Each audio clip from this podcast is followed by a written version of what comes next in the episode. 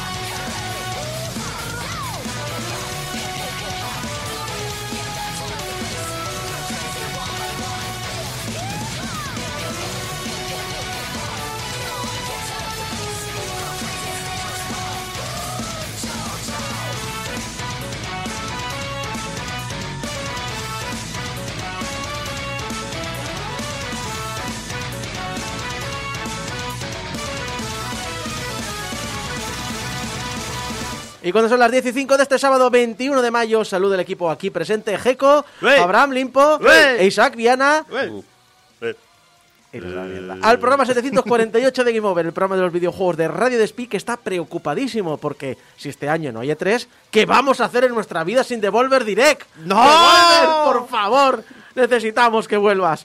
En el, que, en el que os contamos las últimas noticias, analizamos Forza Horizon 5 para PC, Xbox One y Xbox Series. En Alguien tenía que hacerlo, Geco nos hablará de juegos que le traumaron. Y terminaremos con la hora de las letras, donde Abraham nos hablará de la saga Destiny Crucible de Olan, O- Ozor- Olan Zorensen. Ha salido muy señor cine, ¿eh? a empezar ya la noticia. Sí, te, te sabe mucho señor cine, ¿eh? Podemos tener personajes. Eso. oiga, oiga, que esto. Qué bueno lo que de- era. si no tenemos el direct, nos devolverán del dinero, ¿no? Pero ¿cuándo empieza el octavo pasajero? Eh, exacto, es un mundo aparte, es un mundo fantástico el que estamos viendo ahora mismo, porque esta saga de novelas, Destiny's Crucible, nos servirá para introducirnos en el género Isekai. Que diréis, pero si hace años lo hablasteis en Comiqueando, sí, pero existe eh, también en libros, en novela, en literatura. Pero antes, pero antes vamos a seguir hablando de los estudios de Square Enix. Porque si la semana pasada supimos que había vendido tres estudios occidentales y más de 50 licencias, incluyendo Deus Ex y Tomb Raider entre ellas, y probablemente, shh, shh, probablemente Gex también esté en ellas. ¿Gex? Gex, ¿Nuestro Gex? Gex, Espera, espera, no mucho. No, bueno, lo que daba. Sí, trato de decir unos míseros 300 millones de dólares. Que no es poco, pero tenemos ya un nivel absurdo de dinero. Viniendo de hablar de Microsoft, Activision, Mira, no recuerdo- estas movidas. No recuerdo las cifras exactamente, así que me las voy a inventar, pero las proporciones son más o menos parecidas. El otro día escuché a alguien decir, a ver, eh, 200 millones por PayPal, 2.000 millones por Tesla y 44.000 por Twitter. ¿Eh? la absurdez de, estas cifras. Pues ahora sabemos a través del periodista Stephen Totilo de Axios que la desarrolladora japonesa está buscando invertir, comprar y formar nuevos estudios. Ahora que se ha deshecho de unos, dice, pues quiero hacer otros. Que la gente está en plan de, no, ¿por qué lo que Square debería hacer? A ver, Square sabe más que tú. Aunque la cague, sabe más que tú. Eso va a empezar. Y que yo y que todos. ¿Pero por qué está haciendo esto? Bueno, eh, se ha salido pues, de un informe de Square Enix, de estos que hace pues, para inversores y demás, que el, futuro a corto y medio plazo de la compañía es una reestructuración. Con ella quiere cultivar un abanico de propiedades intelectuales que sea un abanico robusto y que incluye también no solo las actuales que tiene, que quieras que no, Square sigue teniendo eh, propiedades de peso, sino también futuras propiedades y sobre todo reestructurar y concentrar los recursos de la compañía. Los estudios o distribuidores internacionales estarán concentrados en una línea de decisión desde Tokio y sobre todo se hará inversión en nuevas tecnologías que la desarrolladora espera que redefinan el negocio global del sector durante la próxima década, centrados en cosas como el blockchain, en la inteligencia artificial y en la nube. ¡Línea! No, te ha faltado, espera, no, no te, fal- te falta una, te falta una. Me falta NFTs. ¿verdad? No, no, te me falta me- metaverso. Metaverso. ¡Bingo! Metaverso. Eh, Jabo Hotel. Jabo Hotel. ¿Aún habrá gente jugando a eso? Eh, no, lo cerraron hace años. ¿Sí? Pero sí que hay- ¿Hicieron un evento o algo? Pero sí que hay un, hay un metaverso anterior a Jabo Hotel que, la- que sigue activo y funcional, que es eh, El- Skull Life. El Second Life de Linden Labs, sí, señor. De hecho, este sigue siendo el metaverso más funcional.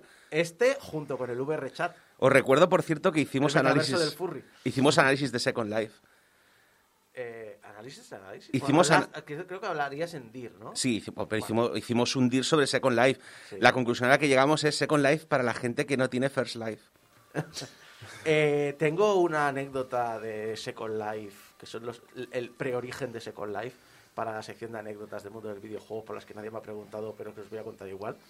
Me he acordado de memoria por primera vez. Muy bien. Sí, sí. Y, eh, y- y algún día os la contaré, es muy interesante.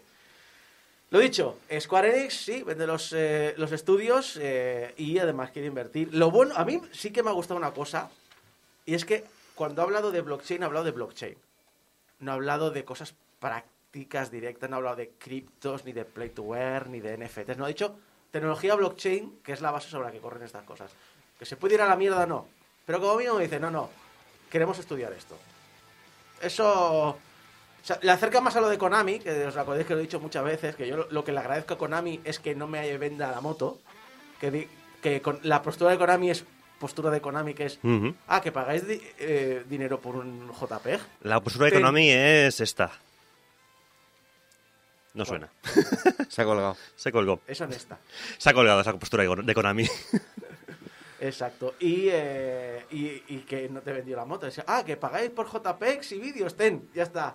Eh, Play to Earn, eh, no, que, nah, mierdas. Nosotros hacemos pachincos. Eh, ya está, no queremos más. Bueno, técnicamente es un play to earn. Sí. Eh, juguetes. porque- Uy, ha ha sonado la postura de Konami ahora. Y eh, ojito también a quién se está haciendo un hueco en el mercado del videojuego. No estoy hablando de Mi- Microsoft con su compra de Activision Blizzard. No estoy hablando de, Sony, que está ahí también con, eh, eh, que vamos a comprar estudios, eh, pero no te digo cuál. Pero vamos a bueno, ¿cómo hemos comprado Bungie? Pero no te digo cuál más vamos a comprar. Luego hablaremos de Sony, que Sony, madre mía. Tampoco hablo de Embracer con su compra de estudios occidentales de Square. ¿Sabéis quién se está abri- abriendo un hueco en el mercado del videojuego cada vez más grande? Elon Musk. Pues el equivalente asiático de Elon Musk. Eh, ¿Asiático? Técnicamente Sí, lo es. sí. De Oriente Medio. Oriente Medio, exacto. Arabia Saudí se está Vaya. haciendo un hueco. mm, o sea, hab- hab- ¿te acuerdas que hace unas semanas hablamos de. Jaja, qué gracioso es Tencent, pero recordar quién está detrás de Tencent. Sí. Y gente eh, como el creador de God of War, David Jaffe, dijo: eh, ¿Os metéis el dinero por el culo? Porque no estoy de acuerdo con vuestro gobierno. Vale, pues. Pens- Pensabas que era el final boss, pero No. no. Arabia Saudí, el mes pasado fue noticia, y lo hablamos aquí, de hecho, por la compra del 96% de SNK, convirtiéndose en el dueño casi completo de la compañía, de la cual ya casi lo era, porque quiero recordar que hace dos años ya se compró un tercio de SNK. SNK hablamos de la compañía de, de Futurist Now, ¿no? De, Sí, de sí. los King of Fighters y tal. Lo digo porque cada vez que leo últimamente SNK, resulta que hablan de Shingeki, de Shingeki y es como, no, a ver, SNK eh, todavía ha sido SNK, no me metas ahora a rollo de titanes. Exacto, pues no, no, es eh, SNK, el 96% es de Oreo de pero es que no fue el único movimiento que ha hecho, porque eh, ni siquiera reciente, porque en 2021 invirtió 3.000 millones de dólares en Activision Blizzard, en Electronic Arts y en Take-Two. A principios de este año compró más de un 5% tanto de Capcom como de Nexon. Eh, Capcom la conocéis todos, Nexon es la coreana que está detrás de Maple Story invirtiendo eh, mil millones de dólares más y ahora ha comprado en una operación valorada en unos 3.000 millones de dólares el 5% de Nintendo. La desarrolladora japonesa afirma haberse enterado de esta noticia por los medios, como los políticos, y que no comenta nada sobre inversores individuales. Con esta compra del 5% de Nintendo, Arabia Saudí se ha convertido en el quinto mayor accionista de la compañía. Vamos, que Arabia Saudí lo que ha perdido en, en Reyes Eméritos lo ha ganado en videojuegos, ¿no? Exacto. Yo creo que ha salido ganando. Sí, yo me desde luego que sí. No, que dicen en el chat que te subas el volumen del micro, que suenas flojo. Espera. Así. Así lo subo yo. Eh, lo dicho, eh, Arabia Saudí está vendiendo- Lo he estado mirando y es, eh, el- es un fondo que tiene el país y que lleva un tiempo invirtiendo en muchos sectores por las caídas del petróleo, los cambios de energía que hay en el mundo. Entonces es un fondo donde Arabia Saudí invierte dinero, pa- obviamente, para ganar dinero y que son eh, cuestiones de inversión. Pero claro, pasamos de decir, ah, tengo un 5% de Nintendo, eh, a lo mejor lo puedo vender de aquí a 5 años y ganar mucho dinero, a tengo el 96% de SNK, por lo tanto soy el responsable de tomar las decisiones logísticas de, de la compañía. Mm, Eso, o el príncipe de Arabia Saudí es muy fan de King of Fighters y quiere devolverle los días de gloria. O a lo mejor quiere hacer una versión especial talibanes. no, no me extrañaría. En fin, eh, hablando de talibanes, eh, están siendo unos meses muy malos en cuestión de libertades personales en Estados Unidos. El más actual de todos estos problemas es el informe filtrado del Tribunal Supremo de los Estados Unidos, en el que planea revocar el caso Roe vs. Wade de 1973, gracias al cual se abrió camino para defender los derechos reproductivos a nivel nacional. Básicamente, gracias es el caso en el, el cual se fundamenta que en todo Estados Unidos eh, tú puedas tener acceso legal a un proceso abortivo. El asunto ha levantado obviamente ampollas en todos los sectores y el del videojuego no ha sido menos. Bungie lo comentó abiertamente en su blog con un pequeño post donde afirma que el borrador filtrado es un puñetazo contra la libertad de Estados Unidos y un ataque directo contra los derechos humanos. También asegura que apoyará a todos sus empleados afectados por dicha decisión y añade unos enlaces a organizaciones que quieran ayudar a defender, pues a donar dinero a esas organizaciones que defienden derechos fundamentales sobre salud reproductiva. Jim Ryan, el director ejecutivo de PlayStation, eh, en un correo electrónico en el que hablaba de pues, diferentes cosas que estaban ocurriendo en el mundo y su punto de vista, eh, pues así se refirió obviamente a uno de los casos fue este, el último de los que tocaba en el correo, fue este eh, dedicado al caso de eh, Roe versus Wade y en el correo, el correo este que he enviado a los, eh, eh, a los empleados, no se posiciona personalmente sobre el derecho al aborto y simplemente indica que la compañía y su comunidad son, abro comillas, múltiple y diversa, con muchos puntos de vista. Nos debemos a nosotros mismos y a millones de usuarios de PlayStation respetar las diferencias de opinión entre todas las comunidades internas y externas. Bullshit. Respetar no equivale a estar de acuerdo, pero es fundamental para quien somos como compañía y como marca de valor global. Un punto de vista muy diferente al que había expresado una semana antes Bungie en dicho post del blog, en el que decía, abro comillas, defender la elección reproductiva y las libertades no es una decisión difícil de tomar y Bungie se compromete a defender dichos valores. No sé, para mí cuando la gente me dice hay que respetar las diferencias es como cuando me viene, o sea, me viene a la cabeza una tira cómica que había sobre un señor que decía, bueno, aquí tenemos este señor que quiere comerse a tu familia y tú que quieres obviamente que no se la coman, ¿no puedes llegar a un compromiso como por ejemplo que solo se te coma las piernas? Pues yo cuando oigo a la gente decir, no, es que tienes que respetar, no, perdona, respetar las diferencias implica dar la opción a respetar esas diferencias. O sea, el hecho que, el hecho que se garanticen los derechos de decisión es importante para respetar las diferencias. Bloquear a la gente, o sea, obligar a la gente a no poder tomar esas decisiones es esencialmente no respetar esas diferencias. Sí, exacto. Y eh, esta declaración, obviamente, lo que- al igual que ha provocado esta reacción en ti, esta, esta declaración, o mejor dicho, esta no declaración de Jim Ryan se ha visto enturbiada por lo que a continuación iba en ese mismo correo. Porque esto muy probablemente, si se hubiese acabado ahí el correo, hubiésemos dicho a todo el mundo, esto es de mal gusto. Pero el chico, con toda su buena fe, bueno, chico, el hombre mayor, que es mayor que yo, con toda su buena fe de- del curso de ADE que hizo, el- su libro de, de Business Angels y de alguna mierda estas económicas, eh, pero de económicas de las malas, no de Sí, las buenas. Es que no se leyó Tenemos su dinero. Exacto. Eh, básicamente eh, se ve enturbiada por lo que escribe a continuación. Me gustaría compartir algo ligero para ayudar a inspiraros a ser conscientes de encontrar un equilibrio que pueda ayudaros a reducir el estrés provocados por eventos mundiales inciertos. Y se dedicó a hablar varios parágrafos de cómo sus dos gatos habían celebrado su primer cumpleaños, los ruiditos que hacen, eh, cómo era el pastel de cumpleaños de, de sus gatos y el deseo de tener algún día un perro. Ay, igual no era el mejor momento, Jim. Igual- igual no era el mejor ejemplo, además. Exacto, además. Sí, igual, Igual el tacto igual, no era bueno decir que te gustaría tener un perro porque saben cuál es su lugar en la vida. Sí, sí. El tacto, Jim, el tacto. Lo que pasa es que el problema es que esa frase la he visto, pero luego cuando he buscado las noticias no la he encontrado en- mencionada en ningún sitio. Yo he, vi- he visto el correo y en el a ver lo que pasa es que es una frase que estaba de pasada Hmm. y que normalmente la habrías ignorado. De, lo de hecho en realidad la cosa es si solamente si en el mail solamente hubiese hablado de los gatos no habría ningún habría ningún problema. Si solamente hubiera hablado de su opinión, todo el mundo sabría que es un gilipollas, pero no habría habido ningún problema. El problema es que puso las dos cosas en el mismo y con lo cual, evidentemente cualquier frase es reinterpre- reinterpretada bajo la perspectiva de este señor es un gilipollas. Sí.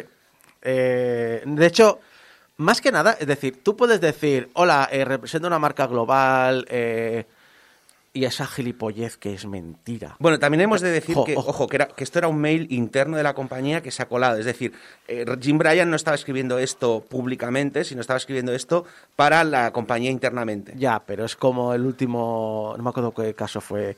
Eh, cuando escriben estos correos, perfectamente se van a filtrar a la prensa. Sobre todo si dicen algo desagradable. Exacto. Pero el asunto es, no se trata de esa gran mentira que es eh, hay que dejar la política al lado porque todo lo que hacemos en la vida es política. Todo, absolutamente todo. Cuando defiendes algo, cuando estás en contra de algo o cuando te callas la boca y, por lo tanto estás defendiendo el status quo, todo lo que haces es política. ¿Vale? No se trata de eso. Se trata de...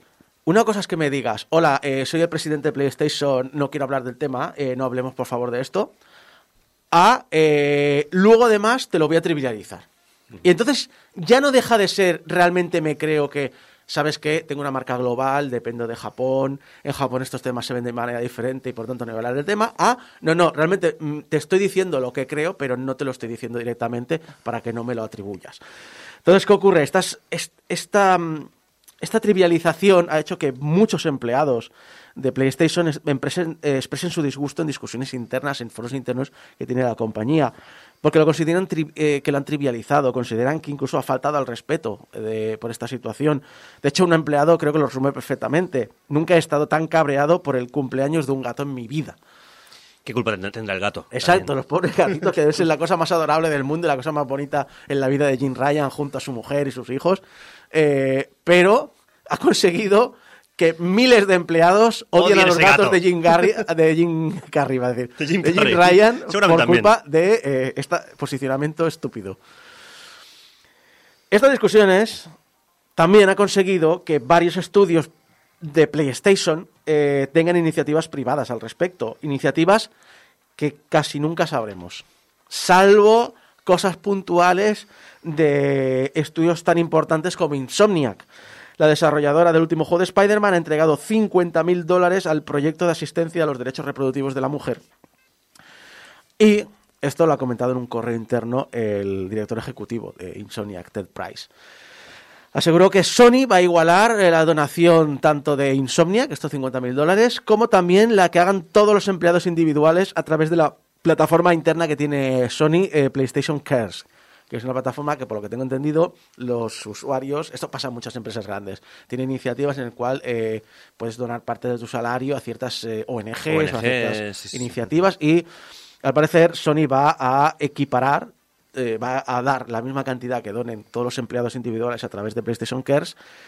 Eh, además, también dice que se va a dar asistencia económica a todo empleado que necesite viajar a otro estado para acceder a estos cuidados reproductivos. Pero, y esto es lo más importante de dicha misiva interna de Insomniac, ni Sony ni ningún estudio PlayStation van a hacer nunca pública estas declaraciones. Estas Donaciones. donaciones, perdón, estas donaciones. Y ni, ni declaraciones tampoco. Price comentó que Sony Interactive Entertainment no va a aprobar ninguna declaración de ningún estudio sobre derechos reproductivos, que diferentes líderes de estudios PlayStation han luchado muy duro para conseguirlo, pero que han perdido. Peor aún, cuando Price fue preguntado qué ocurriría si, no- hiciera un comunicado público, este respondió, abro comillas, Habrá repercusiones materiales para nosotros como subsidiaria. Entre otras cosas, cualquier progreso que podamos hacer para ayudar a hacer un cambio dentro de Sony, de las políticas de Sony, será detenido de inmediato. Probablemente también se nos restringirá a hacer cualquier otro trabajo de cara al público en el futuro. Eh, Bangui, que como ya, hemos dicho antes, siempre ha sido muy vocal cuando se refiere a, a temas eh, sociales, por ejemplo, también ha hablado sobre el tiroteo y ha dicho de que em, cuando gestionas grandes comunidades de jugadores, que los videojuegos son para el bien y que tienen cierta responsabilidad, por lo tanto tienen que, ser eh, muy conscientes de qué tipo de entornos se generan en dichas comunidades y gestionarlos correctamente. Bueno, pues eh, el CM, el community manager de Bangui, respondía a un usuario en Twitter que temía que Sony pusiera un bozal a Bangui después de toda esta polémica. Y eh, el CM, a nivel personal, respondió: Lo admito, al final solo soy tan solo un community manager, pero estoy seguro de lo siguiente: somos y seguiremos siendo Bangui. Nunca habrá un bozal lo suficientemente grande para detenernos a la hora de defender lo que es justo. Pete Parsons, director ejecutivo y fundador de Bangui, respondió con un escueto sí. Por cierto, eh, las respuestas al tuit de este CM son de vergüenza ajena, de gente en plan de... eh, mm, parece mentira que queráis perder a casi todos vuestros clientes, que basura, eh, quitar la política de nuestro juego, bla, bla, bla. O Bueno, sea, el día a día normal de, un- de Las las, redes sociales. Bueno, yo siempre digo, yo suelo responder a este tipo de comentarios de la siguiente manera. Habrás perdido un cliente, pero el número de personas que te siguen ha- se ha mantenido. sí. Y, y eso de que habrá perdido un cliente, permíteme dudarlo. A mí estos boicots de, de internet... Fantástico. No solo estos problemas se dan a nivel nacional, como hemos dicho de- del caso este, sino también a nivel estatal, porque recordemos que, por ejemplo, Texas está el gobernador eh, luchando para penalizar la transexualidad con políticas aberrantes, políticas que van a lo único que van a conseguir es el suicidio o la depresión de por vida de miles de jóvenes. Bueno, Bueno, Texas- luchando Texas para como- penalizar, no, es que ya se han aprobado las leyes. Sí. El problema es que ahora tienen que pasar por el Tribunal Constitucional y por el Tribunal Supremo. Pero eh, la cosa es que hasta que el Tribunal Constitucional no se pronuncie, estas leyes en el estado de Texas creo que están activas, a menos que el Constitucional haga Sí. una Sí, sí, una, Pero por enmi- eso una digo que- enmienda. o sea, pero por eso que- primero pero- funcionan y luego, y luego se enmiendan para echarlas atrás, digamos. Sí, Pero lo que sí, pasa es que durante el periodo ese ya te tienen puteado. Exacto. Y, por ejemplo, eh, ahora mismo en el estado de Texas los transexuales no tienen acceso a la medicación, no pueden acceder a terapia, si, pueden, pueden detener a los padres, Sí. multarles y quitarles a los hijos si, este, si, este, si, si su hijo es menor de edad. Eh, Sí, sí, sea, no, sí, sí, sí, conozco la- las políticas. básicamente, o sea, lo siento. Hola, chicos, eh, si yo fuera tejano, ahora mismo querría prenderle fuego a mi estado. Y muy probablemente Total, Texas, much- como siempre, a la vanguardia de la- los derechos personales. No, de no, no, a ver, pero recordemos una cosa, muchas veces, eh, la, o menos también la parte vocal, porque obviamente al final los dirigentes son dirigidos por el pueblo y si la mayoría del pueblo vota a esta gente, pues obviamente es un reflejo del pueblo, pero a la misma manera muchas veces los dirigentes eh, no reflejan el carácter de, de muchos de sus ciudadanos. Sí, y, re- y recordemos que Texas es uno de los estados en el que el gerrymandering está más acentuado. Es decir, hay, hay, hay un gran porcentaje de, de republicanos rancios y caducos, pero también hay un problema de redistribución de, de los counties, de cómo se, o sea, los votos, los votos en, en Estados Unidos se distribuyen en counties y, y cada county contribuye, digamos, un voto a un representante. Entonces la cosa es que si tú redistribuyes los counties para agrupar a las poblaciones de tal manera que los blancos estén sobre representados, obviamente acaban saliendo más republicanos. Lo dicho, está En eso, fin. pero también tiene otra ley. Ha, ha- aprobado una ley por el cual se prohíbe el aborto pasadas tan solo seis semanas de gestación. Y lo peor es que esta aprobación de ley va, va acompañada de un programa de caza-recompensas que permite a cualquier residente denunciar a cualquier persona que ayude a, a otra a abortar. Y Aunque solo sea simplemente por haberla llevado en coche a la clínica abortiva, con denuncias que empiezan a partir de los 10.000 Es dólares. fantástico. Sí, y, y record- y recordemos que están también en proceso de lanzar una ley que prohíba los contraceptivos también. No podrás ponerte un DIU en Texas. Fantástico. Sí. Cer- Certain Affinity, eh, que es una compañía tejana de videojuegos, que no sonará, pero está fundado por ex empleados de Bangui y de otras grandes compañías en 2006 y se dedica principalmente a hacer herramientas de terceros y sobre todo mapas multijugador para, por ejemplo, la saga Halo, la saga Call of Duty o la saga los nuevos Doom, tienen mapas de esta gente. Están en Texas y también están en eh, Canadá pues se ha puesto públicamente a estas políticas y ha dicho que si el Estado o provincia canadiense en el que vives restringe el acceso a lo que la mayoría cree que son, la mayoría de expertos médicos lo consideran cuidados esenciales y que esto hace que permanecer allí sea insostenible para ti y tu familia, cubriremos los costes razonables, documentados y aprobados para mudarte a otro Estado o provincia más seguro allá donde operemos. Pues muy bien por ellos. sí. Pues sí.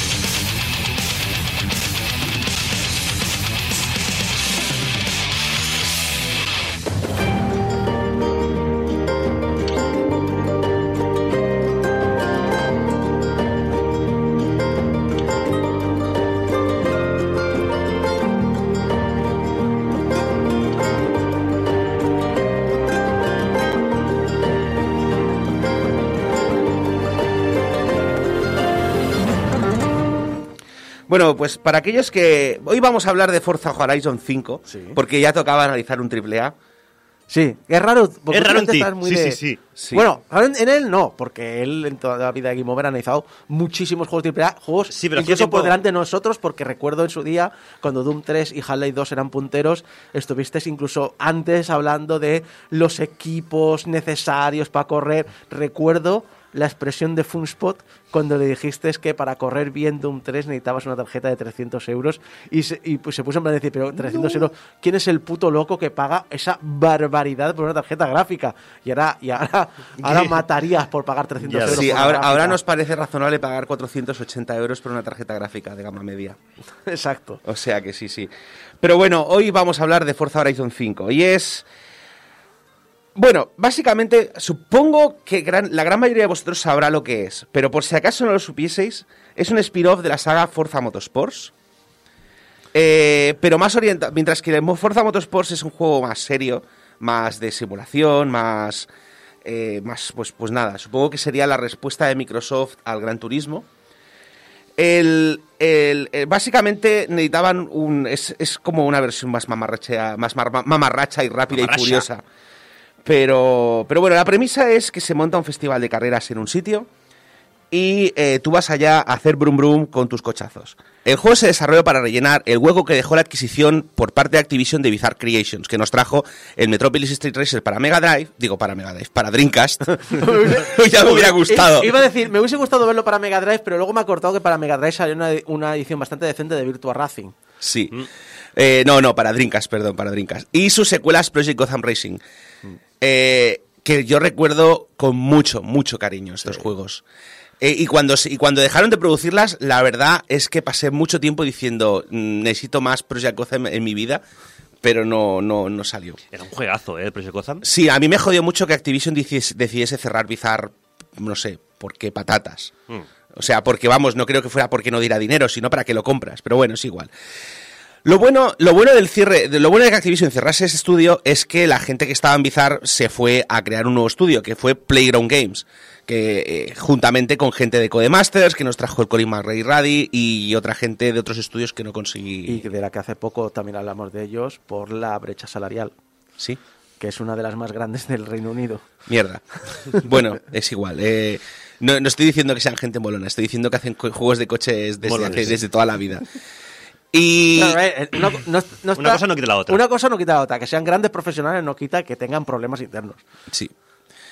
Pero bueno, el juego no se aparta mucho de la idea original. Eh, si habéis jugado o en, su, en su momento al Project Gotham o al Metropolis, eh, sabéis que eran juegos en los que habían carreras callejeras, que se puntuaba por no, no solamente ganar, sino ganar con estilo eh, y cosas de este estilo. Y en Forza Motorsports, digo, en Forza Horizon pasa lo mismo. Tenemos, se vuelve, o sea, sigue manteniendo el sistema de cudos, aunque no se llaman cudos, se llaman puntos de habilidad. eh, y, te animan a que derrapes, a que aceleres, a que hagas el bestia en la carretera, pero al mismo tiempo también te, te, te bonifican pues que juegues limpio, que adelantes con velocidad, que... Básicamente es, si condu- o sea, conduzcas como conduzcas, puedes encontrar recompensas diferentes, pero recompensas habrá. Ahora, lo único que no, no te dediques a, a, yo qué sé, a hacer 180 todo el rato porque eso no, no da Aquí, puntos. aquí takedowns no. No, aquí takedowns no, da- no dan puntos, pero bueno. Eh, Y a mí la idea de las carreras callejeras con mecánicas casuales, la verdad, era lo que más me atraía del juego. Así que agradecí mucho que mantuviesen este estilo. Por otro lado, perdemos la idea de las múltiples localizaciones. En Project Gotham, en la saga Gotham, habitualmente habían como varias ciudades que se trataban de representar más o menos realísticamente. Recuerdo que en uno de los Gotham estaba Barcelona representada. Y curiosamente, eh, eh, no sé si debieron hacer. eh, no- o sea, los mapas no son realistas. Pero claramente debieron estar un buen tiempo haciendo fotos a las tiendas. Perdón. Porque se ven claramente varias tiendas que Reales. sí, que puedes, que podías visitar al menos en aquel momento. Hoy en día probablemente serán kebabs, pero eso ya es otra cosa. No, yo creo, que- recuerdo que el- creo que era el Project Gotham Racing 2 y creo que la mayor eh, irrealidad que encontré fue eh, es- en ese callejón no cabe ese coche y en el juego que me caben dos. Sí, básicamente. Pero es una licencia artística necesaria para este tipo de juegos. Sí, la, la- la idea de que sea un festival centralizado y en un mundo abierto implica que ya no tienes múltiples ciudades, en vez de eso tienes eh, mapas enormes, eh, ya desde el, primer, desde el primer juego tienes mapas enormes con áreas completas, eh, y, pero al mismo tiempo también añaden nuevas mecánicas, como por ejemplo al ser un festival hay carreras de demostración. Y las carreras de demostración son como lo... O sea, ya sé, voy a, voy a detener, o sea, voy a usar mucho la palabra mamarracho, pero es que lo siento, este juego es mamarracheo puro. Si lo sientes así, En el, en el Forza Horizon 1, la primera carrera que haces es contra un Mustang P51. Un avión. Bien. Ah. Haces una carrera con una, contra un avión. eso es muy Top ¿Esa Gun, época ¿no? eh, es, eh, ¿de qué Gun año es el Top- primero? Del 2008, puede ser. Creo que era la época más puntera De Gear, ¿no? de, la- los- de las locuras de Top Gear. Porque en Top Sí, Gear sí, han sí. hecho drag races contra un jet y cosas así. Sí. Y en el, y en el Forza 5, que es el juego que analizaremos hoy, De hecho- de tu hecho- primer- en, en tu primera carrera te lanzas desde un jet. Sí, o sea, sí, no, de un avión, no un jet. Pero eh, sí que recuerdo que uno de los Forzas, no sé si es un Horizon o, o no, eh, la intro eh, está narrada por Jeremy Clarkson, cuando aún estaba en Top Gear. bueno, en el es Forza evidente, Horizon sí. 4 tienes toda una saga de misiones del Top Gear y puedes llevar, eh, puedes pilotar a Stig. pues, es- Puedes llevar a Stig. Pero la, bueno. La inspiración es, es evidente. O sea, yo- o sea, está rápido y furioso y luego está el mamarracheo que la gente pensaba que era de Fast and Furious, pero no, viene de Top Gear. El Sí. mamarracheo. Sí, sí, sí, es muy... En ciertos aspectos se parece mucho a las últimas temporadas que vi de Top Gear, las que hicieron en Amazon. La de Grand que- Tour. De Grand Tour. Sí. ¿Vale? Que, que era eso de, bueno, estamos aquí reunidos para... Y, y, y no sé, la, en cualquier caso, la quinta entrega de Forza Horizon... eh, bueno, cada Forza Horizon es un escenario diferente. En el primero estábamos en California, luego nos fuimos a Italia, pasamos por Australia, llegamos a Inglaterra y en el quinto estamos en México. Y la verdad es que es un mapa muy, muy interesante. La orografía de México es muy variada, es un país que he tenido el privilegio de visitar y es un país que tiene de todo. Tiene montañas, tiene playas, tiene selvas, tiene desiertos, tiene, bueno, de todo. Y eh, hay, que, hay que reconocer que aunque el mapa no sea realista, ha sabido plasmar muy bien estos escenarios. De hecho, eh, mm, pasear por el mapa de la jungla con mi coche me lleva a flashbacks de mi viaje del 89, que nos quedamos atrapados por una lluvia torrencial en un hotel perdido de la mano de Dios porque se había derrumbado la carretera. Eh, todo se- todo- o sea, y durmiendo y durmiendo con las ventanas cerradas porque el dueño del hotel nos había dicho que no abriésemos las ventanas que entraban tarántulas. o sea que de hecho, lo, el, nuevo mapa es eh, precioso y de hecho han, eh, re- han representado algunas, eh, eh, detalles, algunos detalles geográficos como la ciudad de Guanajuato, que es una ciudad universitaria muy bonita, con unas calles muy enrevesadas, e incluso tienes un volcán. Han, han copiado un volcán entero ahí en medio del mapa. Es, es interesante.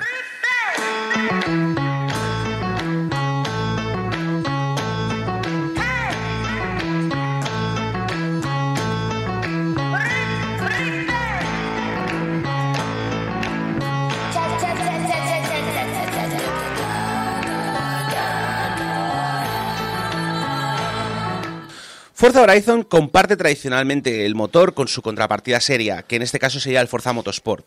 Y que debería salir en breve, porque, eh, bueno, es un testamento a la popularidad de Horizon que se haya lanzado antes que el simulador. Tradicionalmente, el Forza Motorsport salía primero y, a- y con, el, con el motor del Motorsport se hacía el Horizon. Y esta vez, eh, como juego de salida, eh, Microsoft ha decidido lanzar el Horizon antes. Y es curioso porque tú puedes jugar al Horizon 4, pero no puedes jugar al Motorsport 7 porque se anularon las licencias en diciembre. Ouch. Así que la gente que quiere simuladores. Bueno, la gente que quiere simuladores no tiene por qué jugar al Motorsport. Forza Horizon tiene exactamente el mismo motor. Y puedes eh, activar todas las opciones. De hecho, es un simulador muy sólido. Si decides desactivar todas las opciones de asistencia que te permiten jugar como si fuese Crazy Taxi, Lo que voy a decir, aparte de que tú puedas personalizar punto a punto, debería haber un botón general que sea mamarracheo off. Y entonces tú le das al mamarracheo off y de repente se convierte en el, en el Forza Motorsports. Básicamente, si desactivas. A ver, o sea, es que cuando vi las opciones que había para de simulación, en plan de simular desgaste de los neumáticos, simular a los eh, simular los accidentes físicos, porque tú puedes eh, desactivarlos completamente y jugar como Crazy Taxi, que solamente sean visuales, que es como está por defecto, o eh, que cuando te metas una hostia tu coche funcione mal y a lo mejor no puedas acabar la carrera. Eh, luego tienes, eh, pues yo qué sé, el, el as- el- el motor de asistencia de curvas. Todos los coches son manuales, pero los juegas en automático. Es decir, las, cambia, las marchas las cambia el piloto, el piloto no las cambias tú, a menos que decidas desactivar el cambio de marchas automático. No sé, es como... Puedes, incluso puedes reducir la velocidad de la simulación.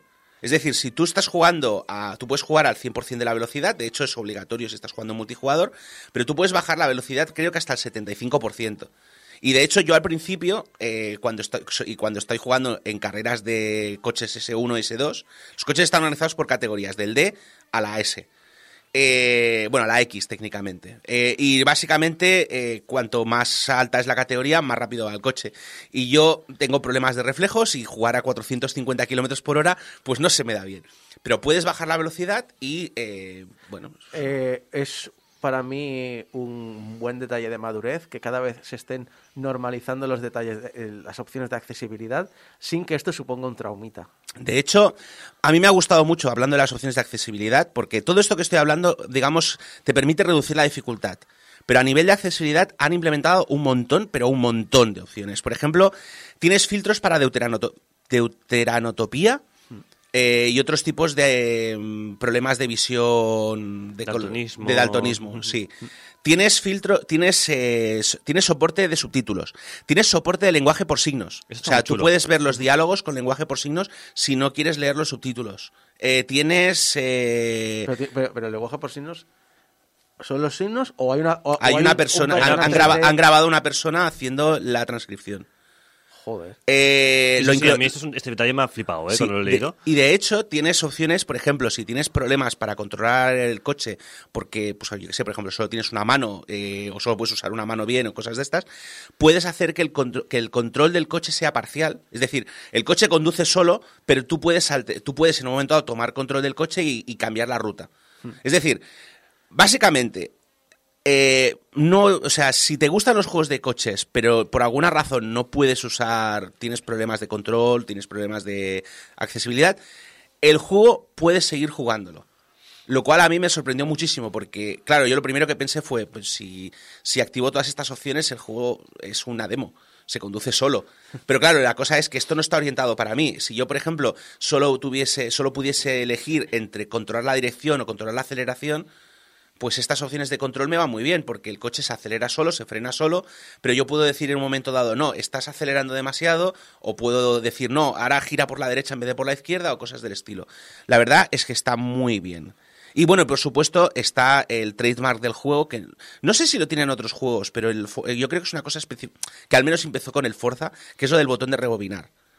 Básicamente tú estás a punto, o sea, tomas la curva, te has pasado con la aceleración y dices, bueno, pues le doy a rebobinar, vuelvo atrás y esta vez frenaré antes. No, han habido juegos de Eso coches que lo, han tenido, pillado sí. varios, sí, porque por ejemplo la saga Dirt también lo hace. El- Vale. Pero claro, no sé quién fue el primero, ¿eh? el que se inventó, digamos, eh, la- eh, el, Lo tema, el botón Pero lo he visto en varios, sí, sí. Sí, buscando analizando un juego con un volcán, correcto. Básicamente sí, esa es la razón por la cual me estoy jugando este juego, obviamente. Eh, en cualquier caso, eh, la única. Bueno, no es que sea una pega, pero simplemente mencionar que eh, todas estas opciones de accesibilidad desactivan el modo online. Es decir, para evitar que la gente haga trampas en el online, eh, no puedes, o sea, tienes que jugar al 100% y con ciertas, eh, ciertas opciones de accesibilidad desactivadas.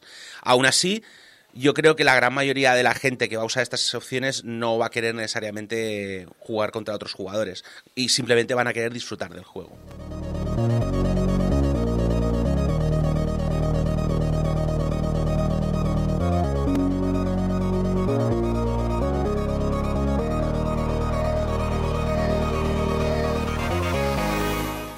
Hablemos del juego. Está dividido en cinco áreas dedicadas a carreras de velocidad, competiciones callejeras, carreras campo a través, circuitos de tierra y maniobras destinadas a hacer ga- ganar puntos haciendo el bruto. Eh, y es recomendable que abráis como mínimo el primer nivel de todas. Podéis abrirlas en cualquier orden, pero si no las abrís no podéis acceder a ellas. Y la cosa es que como es un mapa muy grande, os sale a cuenta tenerlo todo abierto y luego ya si eso concentraros en, en lo que os apetece. Porque si no os dais cuenta que desbloqueando X os habríais ahorrado dar una vuelta del copón la mitad de las veces. Y a, mm, a mí me dolió un poco alguna vez. Cada área tiene su modo historia. Algunas de las historias son absolutamente desternillantes, como convertirse en un luchador enmascarado en coche. O, eh, yo qué sé, eh, o una, hay una que tienes una... que encontrar misteriosas estatuas doradas antes de que se acabe el tiempo, basadas en un libro de una exploradora del siglo XIX, que la verdad es que esto me estaba acordando mucho de mi hermana, así que, que le gustan mucho las historias de Pulp, y la verdad es que se juega un poco como una historia de Pulp. Y luego, yo qué sé, tienes algunas como más tiernas, de en plan de la mecánica que está restaurando el bocho, el, el escarabajo el Volkswagen Beetle de, de su abuelo eh, y cosas del estilo. Eh, los modos de historia son superfluos, pero al mismo tiempo son divertidos porque es una manera de tener algo de variedad en lo que son pruebas. Es decir, eh, el juego en sí son juegos de es un juego de carreras. Entonces, los, los niveles normales son carreras. Y está bien, pero claro, la gracia del modo historia es que tienes que jugar con una serie de constreñimientos, en plan de no, porque tienes que. Por ejemplo, todas las de luchadores eh, muchas veces es de buscar el atajo secreto.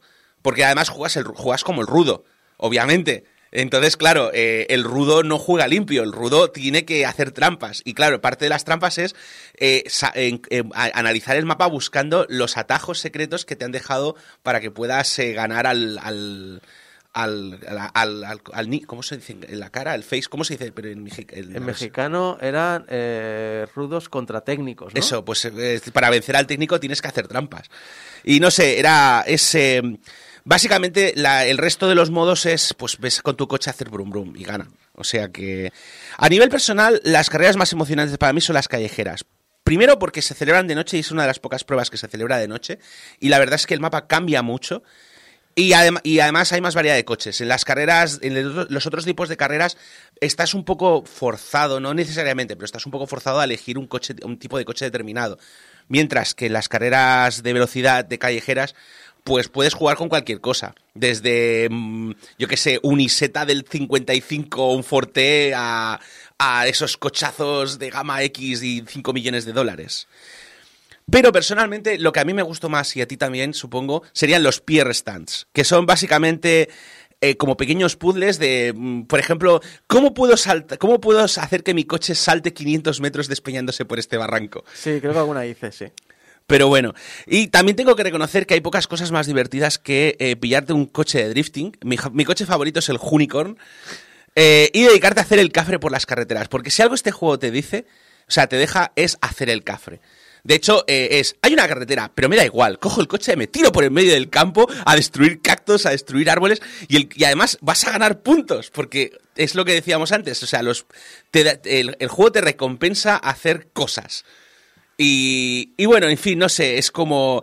Yo a veces he dejado a marcas de neumáticos que habrían hecho que, que la policía llamase al expediente X porque lo que ha hecho aquí es imposible.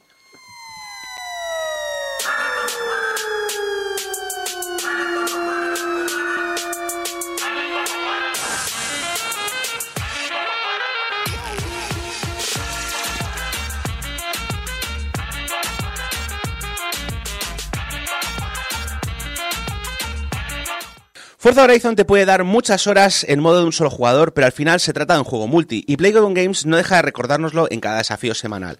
Cada semana hay una estación y una serie de desafíos y pruebas con un tema común que cambia cada mes.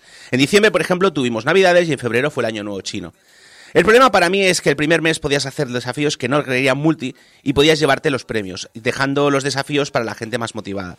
Pero eso ha ido cambiando. Ahora mismo no puedes completar los objetivos semanales sin hacer dos pruebas multijugador como mínimo. Y eso, eso al final lo que genera es un montón de gente que tiene cero interés en estar en esas pruebas, pero que quiere completar las putas pruebas para llevarse el coche.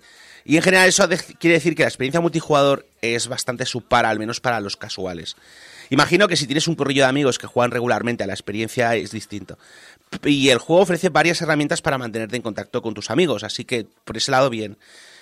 El otro problema que me he encontrado, y es un problema importante, son los bugs. Buscad Horizon 5 Weekly Challenge Book o Weekly Challenge, eh, había otra frase también, eh, y básicamente veréis que incluso a día de hoy, eh, después de seis meses de juego, sigue habiendo gente con problemas. Yo, por ejemplo, la sema- esta semana he estado probando el juego para poder terminar el análisis y no podía completar el desafío de buscar el tesoro. Y es algo que me, y es algo además que le pasa a todo el mundo. Y claro, el problema es que como solo tienes cuatro o cinco días para hacer los desafíos, no les da tiempo a parchear el juego. Con lo cual, básicamente, pues no puedes hacerlo. Y hay otras veces que, has- que, buscando encuentras gente que dice, no, si corres con este coche particularmente y lo haces de esta manera, eh, eh, consigues saltarte el bug y que te lo den por válido a pesar de que lo que estés haciendo está mal. Y no sé, yo creo que eso a mí personalmente hace que la experiencia del regular de, de- de juego a largo plazo no me resulte muy satisfactoria.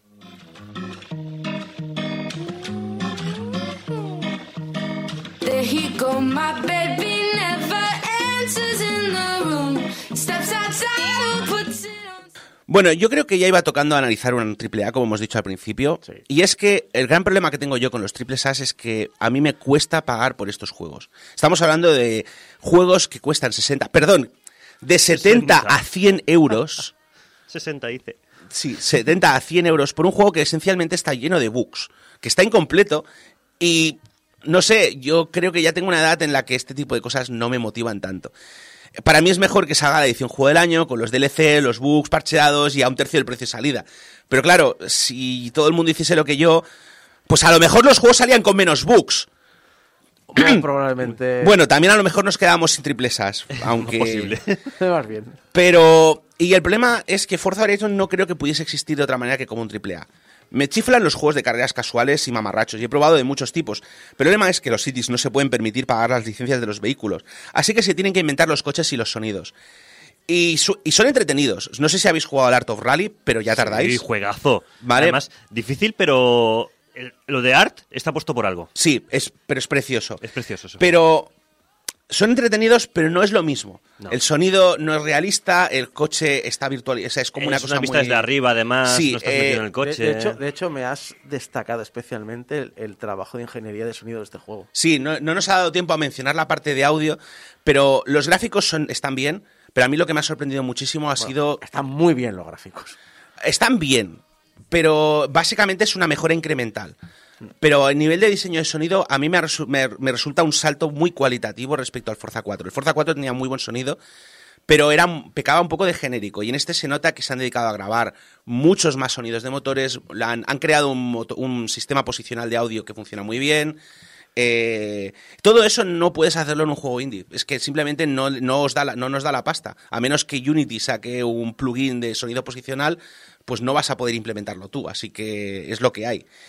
Eh, y para un juego que vale 70 pavos o que podéis pillar de salida en el Xbox Game Pass, es decir, pagando la suscripción que casi todos nos estaremos pagando si tenemos una Xbox, eh, son 40-50 horas recorriendo carreteras mexicanas, haciendo carreras con bochos tuneados, haciendo el cabra con tu unicornio uni- unicornio de carreras. Con musicote. Con musicotes, con temasos, con radios, eh, yo qué sé, es... Hay muchas cosas además que no hemos mencionado. y, O sea, está, puedes personalizar los coches, puedes crear tus propios circuitos, puedes hacer cosas... O sea, hay cosas tontas, como por ejemplo, puedes cambiarle el pronombre a tu personaje. Sí, es verdad. eh, recuerdo que tienes un personaje que además Te- además hay muchos nombres pregrabados que también te los dicen. Sí. Si coincide, si coincide que tu nombre esté en esa lista. Ay, eh, puede- yo, por ejemplo, tengo, tengo elegido el nick de Abraham. y no sé, esencialmente, básicamente depende de lo que os guste, el ju- si os- del tipo de juegos que os gustan. Si la idea de hacer una, carretera, una carrera con un tren de mercancías en tu Lamborghini con un touch tuneado no te resulta atractiva, este juego no va a ser para ti. En caso contrario, este juego es un...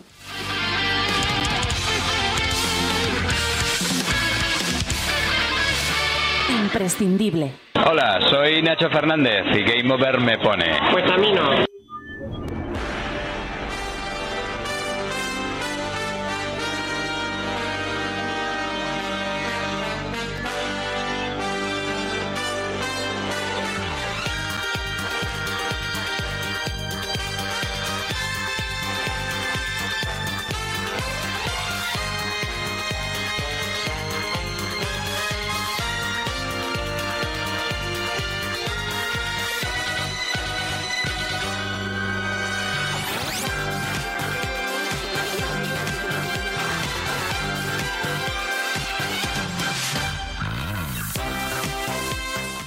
Y así es, mi señor, como sabemos que la Tierra tiene forma de plátano.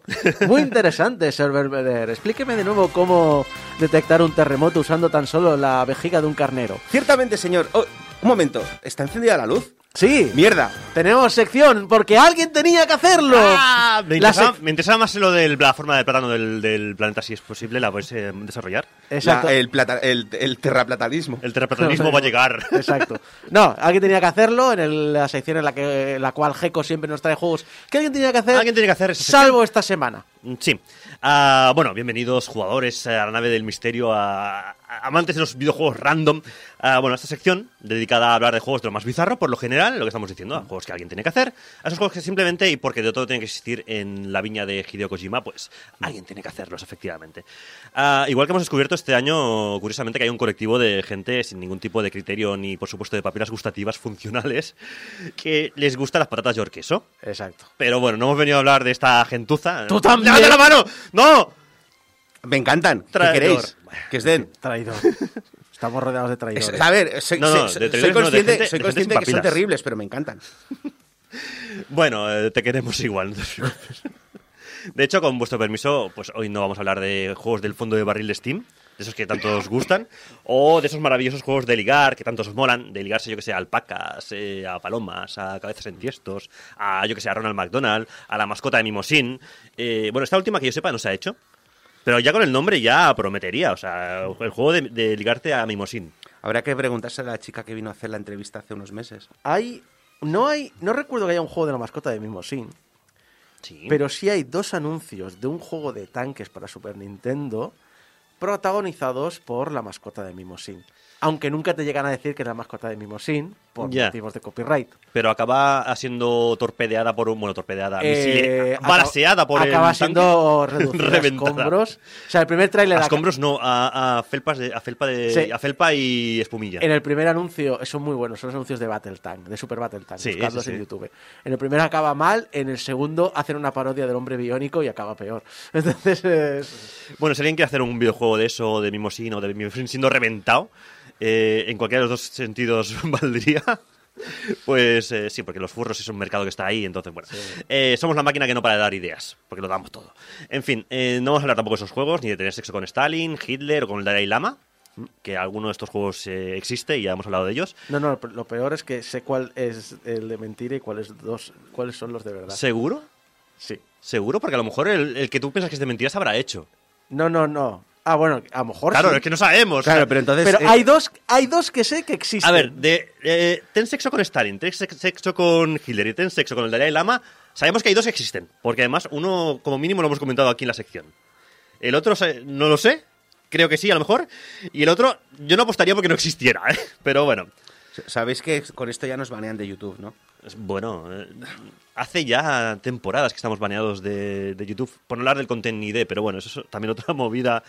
Ah, de hecho, hoy os traigo un poco, algo un poco diferente, y es que os voy a pedir, doctor Viana, doctor Volcano, que me permitáis eh, que administre en vuestra compañía a una sesión de terapia gratis, porque estos días he estado haciendo retro- retrospectiva de por qué juego a los juegos que juego. Pongo- pongo- Eso nos preguntamos Pondré el taxímetro. Vale. Eh, yo que, bueno, me espera- me esperaba que fuera una sesión de terapia gratis. De tapeo. De tapeo luego en el gallego. A ver, eh, un- si, si un psicólogo te dice la primera sesión es gratis, Es como la droga, ¿no? La siguiente ya estás enganchado de por vida. es como McDonald's. En fin, hablando de cosas enganchadas, de estar enganchado de por vida, esta semana me han mandado un tweet en el que básicamente decían, ¿qué haces que no estás jugando a esto? El tweet en cuestión, ¿vale? Eh, hablaba de un juego que se llama Hook on You, a Dead by Light, eh, no, perdón, a Dead by Daylight, que es un juego, Dating Sim. O sea, es un simulador de citas basado en los personajes del Dead by Daylight. El Hook and el, eh, Hook- lo de Hook and You. Hook and You. Recuerdo, era este juego en el que tienes que colgar a tus víctimas de un gancho, sí, ¿verdad? Sí, pues de ahí viene la coña. De hecho, si alguien vive debajo de una piedra y no conoce el Dead by Daylight, pues es un juego PvP en el que cuatro jugadores hacen de carne adolescente de cañón, eh, mientras otro jugador, que encarna a un psicópata conocido de la ficción, los persigue y efectivamente los cuelga en ganchos de carnicero y cosas así. Y entonces, eh, por ejemplo, pues está Jason de Viernes 13, el pavo de los pinchos de Hellraiser, eh, Sadako de The Ring, Pyramid Head, eh, bueno, pues tienes que intentar que no te cojan. Pues me imagino que, en el, se- que el objetivo del juego de ligar con estos personajes es que en el sentido argentino de la palabra sí que te cojan. en fin. Y por esto me pagan. Buh. ¿Y por qué no estoy jugando a esto? Pues porque aún no ha salido. Porque sale en verano. Y es de la gente, eso sí, de, que, que ya hizo en su día el I Love You Coronel Sanders. Que es un juego de, de ligarse al Coronel Sanders. Esta It's a mascota. finger licking good It's a dating finger licking good dating simulator. Que cuenta con romances, referencias y trajes sin camisas que es una maravilla, con lo cual, mm, tanto uno como el otro, meteroslo en la, en la wishlist. Total, en fin, volviendo al tema de hoy, y por favor, seguid compartiéndonos en las redes eh, las vainas locas que veáis por ahí, si os aburrís, que nos hace mucha gracia. Hay algunos juegos que dejan huella, y no siempre para bien. Eh, de hecho, estoy convencido que todos tenemos un- uno o varios juegos que nos han traumatizado. Y han hecho que, bueno, pues que se nos vaya la, la- la pinza big time. No, no, yo no tengo juegos que me hayan traumatizado. ¿No? ¿No tienes no, ningún no juego que te haya ninguno, traumatizado? ¿Ninguno? juego. ¿Ninguno? A Ninguno, ver si ninguno. te tenemos que hacer la sesión a ti de terapia. ¿eh? Y saco seguro que sí, vamos. Teniendo en Pero cuenta no- que le gusta no- el cine de V-Ball y de Nicolas Cage. Bueno, Ya, pero Nicolas no me Cage, trauma. Te estás tramado de, de serie. Total, eh, en mi caso tengo varios sospechosos habituales. Tengo, me, me- me- me he decantado por el más habitual de todos, porque sabes que este me ha traumado sí o sí. Todo iba bien hasta que un día decidí probar un juego nuevo de Play 2, un JRPG, que además era el género de moda en la consola. Y aunque no tenía mucha, mucha popularidad, pues no tenía mala pinta. Lo que pasa que... Joder, Una joya de estas escondidas. ¿no? Sí, y Decías. además tenía pinta de, mira... eh, Un juego de estos de 6, 7, pero ah, muchas veces le pillas cariño a los juegos de Sí, 6, 7. ese 6-7 que dices, me va a molar a mí como si fuera un nuevo un 10. Exacto. En mala hora me puse el CD de Drakengard. Crimson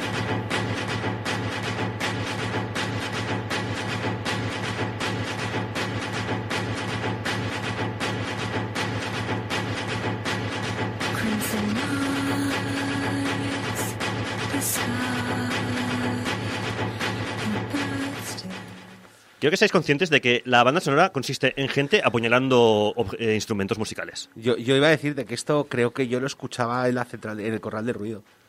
En Esco- Escoria, contra- el corral del ruido. Esta, esta banda sonora va acorde con el juego. O sea, el juego es crispante. ¿Vale? Entonces, instrumentos musicales. entonces, la banda sonora consiste en. Que además la banda sonora está interpretada por la Orquesta Sinfónica de Tokio. ¿Vale? Consiste en crisparte más todavía. ¿Vale? Eh, la sección originalmente se iba a llamar Drakengard What the Fuck. ¿Vale? Luego pensé en cambiar el nombre y llamarla eh, Drakengard What the Fuck, What the Fuck. Como What the Fuck al cuadrado. que quede, eh, que quede claro, ¿sabes? Y al final se quedó con el nombre de. eh, abro comillas. Mira cámara, guiña un ojo, Drakengard. Y risas enlatadas. Y risas enlatadas. Porque es como me imagino que suceden las burradas, las situaciones puto locas que se dan en este juego. Porque cada vez que pasa una barbaridad, en mi cabeza los personajes de la cinemática se giran a cámara, se encogen de hombros y dicen Drakengard. Como diciendo, un puto día más en la oficina. O sea, esto no es lo- no- ni, lo más raro, ni lo más raro ni lo más turbio que vas a ver hoy, amiguito. Y es que las cosas eh, se van a poner muy chungas. Es posible que cueste seguirme. Hoy ya os lo aviso con tiempo. Porque es un caos poner orden a todo lo que viene. Pero intentar hacer un esfuerzo que merece la pena. Ah, pero. Cuidado, Doctor cuidado, Viana, cuidado. Cuidado, paciente. que, Jeco. viene- que vienen curvas. Porque en el chat Sailor ha dicho, no te atrevas a meterte con Drakengard 3. No, si Drakengard 3. Bueno, a mí me gustó. Y mira que en muchos enfermos. en muchos enfermos. En muchos sentidos es más enfermo que el Drakengard primero. Sí, sí, el 3 me lo he pasado, con la mierda que pasa al final y todo. No, no te digo más, amigo del chat. Ah, lo peor de todo es que después del Drakengard y después de odiar Drakengard, Hay un 2. has se- no, no, has Ah, seguido jugando. Sí, no, no, y, y he jugado todo lo que ha venido después de, de esto, porque han venido cositas. Ya Se vienen cositas, ya lo, ya lo dejo ya caer antes de, antes de empezar. Pero bueno, vamos a empezar por el principio. O sea, ¿pero qué es Draken? ¿Qué es Drakengard? Preguntas mientras clavas tu pupila en mi pupila azul. Eh, Drakengard, eres tú. Eh, no. no, Drakengard, conocido en Japón como Dar- Doragon eh, Dragon. El, el- el Dragon Drag. Dragon, sí, el. Dragon Drag, El Dragón Dragon. El dragón Endra. En realidad es eh, Móntate en el dragón, pero eh, Doragon, Dragon Dragoon. Bueno, Drakengard para nosotros, en el, para el público occidental. Es un videojuego, de- es un videojuego desarrollado por Cavia, que se sepa bien el nombre de esta gentuza, por favor, y publicado por Square Enix en 2003 para PlayStation 2. Drakengard, siendo francos, es un juego bastante regular, tirando a malo. O sea, es un juego de 5 raspado. No 6, 7 que decíamos, no, no, es un juego de 5 raspado. Y eso dependiendo del día. Ah, Drakengard es una especie de Musou, o sea, es un Dynasty Warriors, pero en mal, mezclado con un combate aéreo a lo Panzer Dragoon, pero en mal. Es decir, O sea- hacerlo bien no. No, no, no, no. no. A ver, mm, en su día no era tan malo, pero es que es, es- Envejeció es un juego, es un juego. mm, No es que envejeciera mal, es que ya salió mal, pero claro, ya con el tiempo todavía lo notas mucho más tosco, mucho más eh, áspero. eh, el combo de tres golpes, de ahí no sales. O sea, el combo es un 2, 3, un 2, 3 cuando vas a hostias. Y luego el dragón es eh, bastante ingobernable. Pero bueno, eh, Drakengard es un juego de Yoko Taro. Vamos a empezar por ahí, por alias Yoko el Tarao, en mi casa ya desde toda la vida. O los que no reconozcáis, el tío de Nier. Correcto, el tío de Nier y Nier Automata. Este, este señor que. eh, Eso bueno, lo explica todo. Esto lo explica muchas cosas, efectivamente. Ah, y esto explica muchas movidas que vamos a comentar a partir de ahora. Es un juego basado en un mundo de fantasía oscura. Y nunca mejor dicho, porque vaya, vaya oscuridad que emana la trama. No hay nada que reconforte el corazón, nada en eh, el argumento de este juego. No hay nada alegre ni bonito que ser encontrado aquí. Nada. Empezando por el protagonista. El protagonista es un sociópata llamado Caim, con M, embarcado en una guerra en la cual el tío disfruta masacrando soldados inocentes eh, como si no hubiera un mañana, mientras se enfrenta y asesina todo lo asesinable del malvado imperio que amenaza con conquistar su tierra. Digamos que Caim, pese a ser el protagonista, mm, te lo pone muy difícil para empatizar con él. Vamos que no. Que quede claro, si divers- diversión, o sea, yo creo que ya ha quedado claro, pero si... Juego para divertirme. Juego para divertirte, no es tu juego. Huye. O sea, corre. Corre como un vierto, perdi- perdigón. No es divertido. Entonces, ¿qué tiene de especial? Y porque si buscáis por ahí por internet, eh, hay mucha gente flipadísima con este juego y con la saga en general. Ya hemos visto en el chat, ya han salido gente, defensores, no del 1, del 3, cuidado. Sí, no, dice, por suerte solo juego al Drakengard 3, pero he oído historias del 1. Historias para no dormir, que es lo que os traigo hoy con este puto trauma que llevo encima. Ah, de hecho, yo os voy a, contar el juego entero para, no- para que no tengáis que para jugarlo. ¿eh? Por ejemplo, hay gente a la que le gustan las patatas york queso. Es correcto. Pero curiosamente no, no lo relaciono, mira, no sé por qué. Esto más bien es como comer patatas con sabor a mierda y que te gusten. Bueno, yo queso, bueno, es igual. ya, ya hemos estado en ese charco antes, vamos a sal- salir de él. Ah, en este proyecto, pues, eh, bueno, pues aterriza nuestro querido y zumbado Yokotaro. Ah, antes de ser esa persona que relacionamos con ese ser que aparece en todo acto público con la máscara en, de esta especie como de luna, con la tirita en la cabeza, que es un personaje de la saga Nier, efectivamente. Si no conocéis a Yokotaro, pues seguro que de- como mínimo el gif de él haciendo el imbécil en un sofá con la máscara puesta lo habéis visto, porque es un gif muy recurrente. Ah, y sucede en Drakengard, entre otras cosas, que veremos todo lo que Taro después ha ofrecido como marca de la casa habitual. Es decir, por ejemplo, eh, que tengamos que darle varias vueltas al juego eh, en- para entenderlo del todo en unas finales llamados rutas. Y os puedo asegurar que aquí no es tan fácil desbloquear las rutas como en posteriores juegos de, de Yoko Taro. Además, los finales van de, malo a horrible a me quiero tirar de un puente hasta llegar al final, que el final de horrible que es o de loco que es, eh, bueno, pues eh, algunos piensan que es una genialidad y otros que es un troleo máximo. Yo opino que las dos, los dos conceptos no son, no son excluyentes, que perfectamente pueden ser eh, las dos cosas. Total, ah, ¿qué sucede en Drakengard también? Pues que hay muchas, muchas situaciones de dejarte con el culo torcido. Yo qué sé, por ejemplo, eh, hadas que te explotan en, en la cara. Pues eso, te giras la cámara y dices, Drakengard. Han aparecido unos huevos mágicos gigantes, Drakengard. En esta fase tu objetivo es masacrar solamente a niños y niñas, soldado. Drakengard, Drakengard. Star Wars, digo, Drakengard. Eh, apocalipsis nuclear con clones malignos. eh, has dejado al niño del grupo con el personaje que hace poco se unió al, al plantel y has descubierto tarde que era un pedófilo. Uy, Drakengard. Bueno, cosas que pasan, ¿no? Eh, la historia de Drakengard comienza cuando el Imperio asedia el castillo de la diosa Furia que por cierto, la diosa Furia es la hermana del protagonista, y por cierto, incestan mogollón, como dirían en Destripando la Historia, porque que no, que no falten filias y cosas raras en este juego. Que, te piensas tú que, Juego de Tronos ha inve- ha inventado algo, no, no, aquí, aquí se incesta mucho también. La, la alianza, pues eso, lo defiende a duras penas y bueno, en el prólogo Caim es gravemente herido, a pesar de que en el prólogo revientas a 200.000 soldados como si nada cuando lo controlas.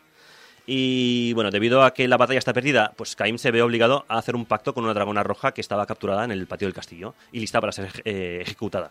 Entonces, hay una cosa muy chula en este universo, sí que es verdad, que eh, hay una magia muy poderosa llamada pactos, que une los corazones de dos seres y los hace, eh, bueno, mucho más poderosos y ganan unas habilidades a cambio de un sacrificio personal importante.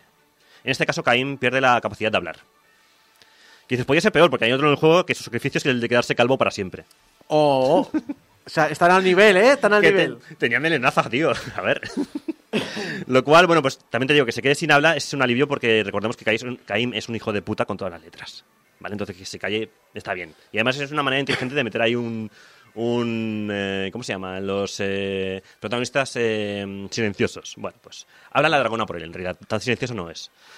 Pero bueno, el tema está también de que, bueno, pues otro dragón mató a los padres de Caim hace años y este lleva también el tema, pues el trauma regular también.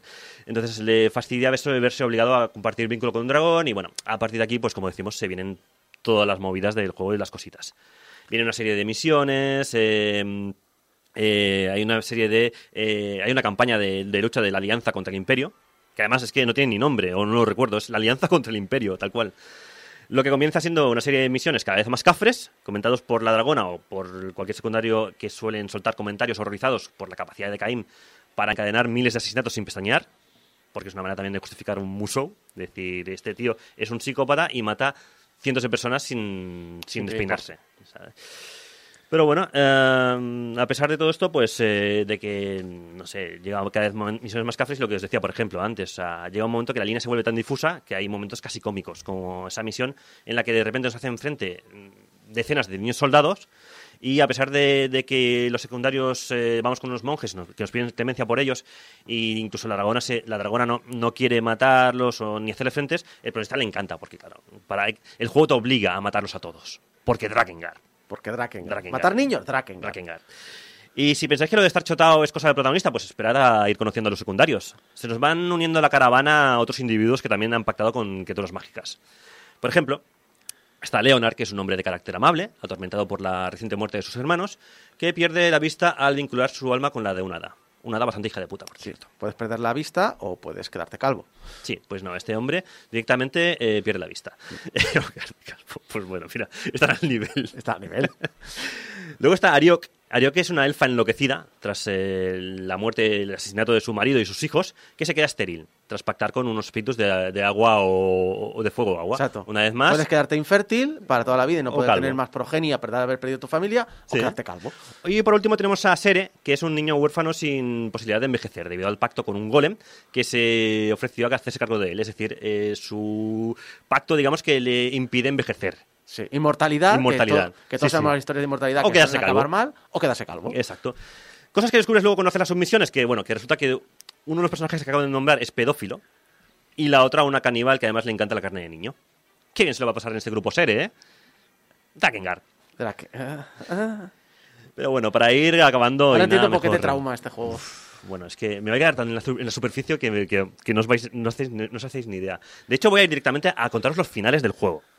Porque... Es un bueno, servicio público. Es un servicio público. Os voy a impedir que juguéis este juego, por favor. Porque en serio, no es agradable de jugar, no es interesante. Bueno, sí es interesante, es muy interesante, pero no es agradable. No es. eh, En serio, os hago un favor. Hay cinco finales. Desde el final E, eh, fi- final A, perdón, hasta que es el canon de la secuela directa del 2, al infame final E, que es la mayor troleada o genialidad de la historia, según a quien le preguntes. Opino que ambas, como he dicho antes, ¿eh? pero bueno. eh, el canon que sigue Nier, por cierto, eh, sigue a, partir del final, luego lo comento. Es una fumada brutal, pero bueno, si os interesa Nier, ya conozcáis un poco la movida, pero si no, pues seguid un poquito conmigo que, que lo vais a flipar un poco.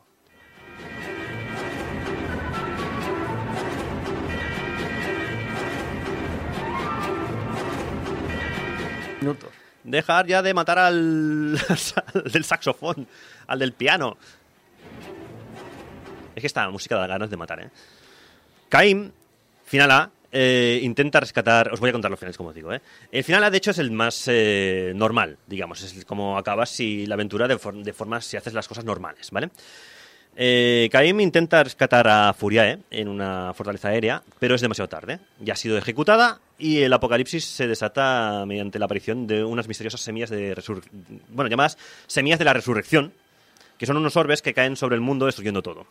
Que los invocan eh, los custodios, que son unos seres de, otro, de, otro, de otra dimensión. eh, que son un poco los malos de la historia. Allí tiene el duelo, con el digamos el combate final con la jefa del imperio, que se llama Maná, convertida en gigante gracias al poder de las semillas. Insisto que me va a costar un poco seguirme, pero bueno, intentarlo. Al final, evidentemente, derrotamos a Mana y eh, la dragona, bueno, pues la acabamos pareciendo majos y se sacrifica de forma, de forma épica para crear un nuevo sello que protegiese a la humanidad. Porque hay que comentar que Furiae era una sacerdotisa que es uno de los sellos que mantiene la realidad nuestra apartada del resto de realidades. O sea, aquí hay unos sellos mágicos que, eh, bueno, pues directamente eh, son la salvaguarda de nuestro mundo.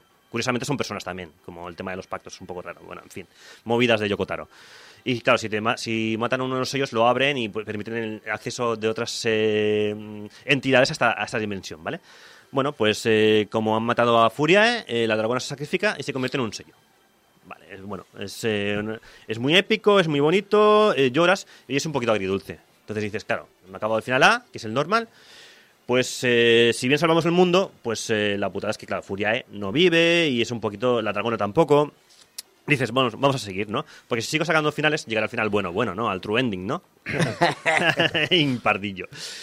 La ruta B explora una, opción- alternativa. Nos permite alcanzar una de las semillas de re- resurrección con Furiae, es decir, eh, podemos meter a Furiae una vez muerta, pues eso, dentro de una semilla y resucitarla o algo.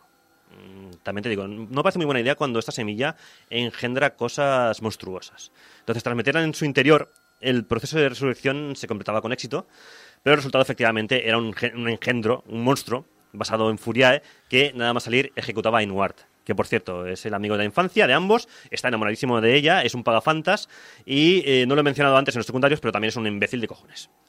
Menudo imbécil es, en serio. No hay ningún personaje que se salve en esta, en esta historia. De nuevo, quedaba en manos de Caim y, y la dragona pues sacarla de la miseria. Y aunque era un esfuerzo inútil, porque si bien la furia original era derrotada y podía descansar en paz, las semillas creaban ciertos ciclones que condenaban a la humanidad a morir y básicamente palmábamos todos fuera de plano. Drakengard. Dices, final B, no salvamos a nadie, ni el mundo, ni a Furiae. Dices, pero eso, yo qué sé, pues eh, probaremos con el final C. Total, que puede salir peor, ¿no? Gracias a un chivatazo de Leonard, pues podemos acceder algo antes a la fortaleza donde estaba retenida Furiae, por lo que esta vez Caim encontraba a su hermana todavía con vida, antes de toda la movida apocalíptica. Dices, bien. Mana, lejos de molestarse, pues aprovecha para leer los pensamientos de Furia, porque puede leer los pensamientos y tiene poderes, y vocear públicamente la atracción que siente por Caim. Ya sabéis que estos incentas- inces- incestan más que unos dioses griegos. Pues eh, bueno, resulta que, Furia, eh, eh, avergonzada por la relación y por su fracaso también como supuesta divinidad, coge una draga y se clava en el pecho y se suicida. Mientras tanto se revela, porque son, muy- son así de trágicos, ¿eh? Mientras tanto se revela que los dragones han vuelto, en forma de chapa no, han vuelto a, a liarla eh, y vienen lanzando una ofensiva total contra los humanos. El pacto entre Caim y la dragona se rompe y tienen que pelear entre ellos en un duelo a muerte. Y a estas alturas, pues nadie, ninguno de los dos quería acabar con el otro, así que, bueno, pues eh, Caim derrota a la dragona, pero luego se tiene que ir a luchar contra el resto de dragones que son 100.000. Entonces es como el otro final, solo que en vez de con dragones asesinos, en vez de con clones dimensionales. ¡Yuhu! Drakengard. Todo el mundo muere. Cada vez peor. Final D. El final D se pone ex- exquisito porque hay que sacarse todas las secundarias directamente. Y son unas cuantas, ¿eh? Y aquí directamente eh, conseguimos matar a Maná antes de toda la movida. eh, pero claro, al, matar a Maná resulta que hemos, eh, de solucionar el problema, pues eh, se, se- se desencadena el, apocalipsis y podemos ver por fin a los famosos custodios que dicen si han matado a nuestra representante en esta tierra, vamos a mandar a- directamente, nos mandamos a nosotros. Y resulta que los custodios son bebés gigantes desnudos y voladores. Que tras aparecer se, se zampan a todo el mundo, directamente. Entonces, queda una aberración, que es la, progenitor- la progenitora de los bebés, que eh, nuestro plan es intentar ir a, bueno, volar donde se encuentra, dejar caer a Sere, que recordemos es el, el niño que, que congela el tiempo, bueno, que tiene el tiempo congelado en sí mismo, para que se, digamos, autoinmole y paralizar en el tiempo al boss final. Total, que to- mueren Caín, muere el dragón y el muchacho consigue saltar a tiempo, eh, bueno, de, y, y parar a tiempo pues al, al enemigo, pero se quedan todos en un letargo eter- eterno con la criatura. Drakengard, ¿qué os parece? Fantástico. Pues nos queda el, el final E, que el final E es una variación del D que requiere conseguir las 65 armas disponibles, que es una de las tareas más frustrantes de la historia del videojuego, porque muchas, eh, muchas armas te las dan aleatoriamente, eh, haciendo objetivos imposibles de cumplir y que no te explican en ningún momento. Y esto nos da el acceso al capítulo 13 llamado Verdad, donde, eh, bueno, pues eh, decidimos el 13. Agárrame la que. Eh, decidían dejar a, a Sere atrás para directamente hacer un uno contra uno con, sin camiseta con la aberración directamente, sin utilizar la opción esa de pararla en el tiempo. Resulta que nada más llegar allí, eh, bueno, la, aberración nos transporta o se abre un portal a otro mundo y este otro mundo, nada más abrir, pone Tokio. Es nuestro Tokio. Dice, la morada de los dioses, dice la dragona, eh, nada más cruzar el portal. Y allí entre los rascacielos pues tenía lugar la, pues tiene lugar la batalla, la batalla final, donde esta vez es en duelo de ritmo musical. O sea, no hay ni magia ni, ni, ni luchas, directamente es, es un minijuego musical. Y conseguimos derrotarla, eh, lo que es un minijuego musical muy chungo, y celebramos la victoria. Ay, que no, que también morimos instantes antes, después de ser aniquilados por misiles de los cazas de combate del ejército japonés o de quien sea. Nos tiran unos misilazos y nos matan. Drakengard. Y este es el final, por cierto, que enlaza directamente con Nier. Fantástico.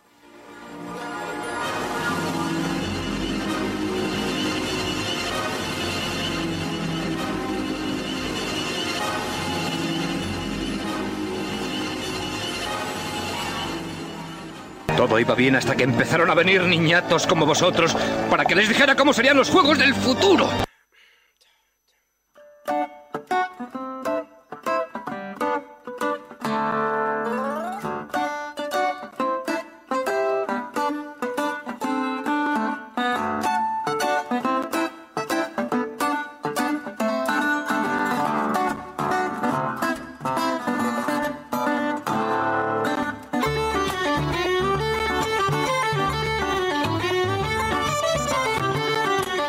Es la hora de las letras en el... bonito, la rueda de las letras, ya estábamos esperando. Hola, soy el profesor Handeford. ¿Qué le pasa? Le vengo a ayudar hoy en la crítica de las letras. Profesor Hanford, Hanford, ¿cuándo, ¿cuándo va a hacer su conferencia en, O- en La Oxford? voy a hacer en Oxfordshire. En Oxford, en Cambridge no. Bueno, No, ¿por qué pero En, en Oxford hará el- lo que sea que está haciendo aquí el señor Cine. Pero en Radio Despí tenemos la hora de las letras donde eh, Volcano Abraham Limpo nos va a hablar pues de un género literario eh, también muy especialito, muy muy yokotaro, muy de vámonos a otro mundo porque because reasons. Vamos a hacer el final F ahora mismo. Vamos a hacer el final F, F en el chat. que es el eh, bueno, pues el que nos ha traído esta semana, ¿no?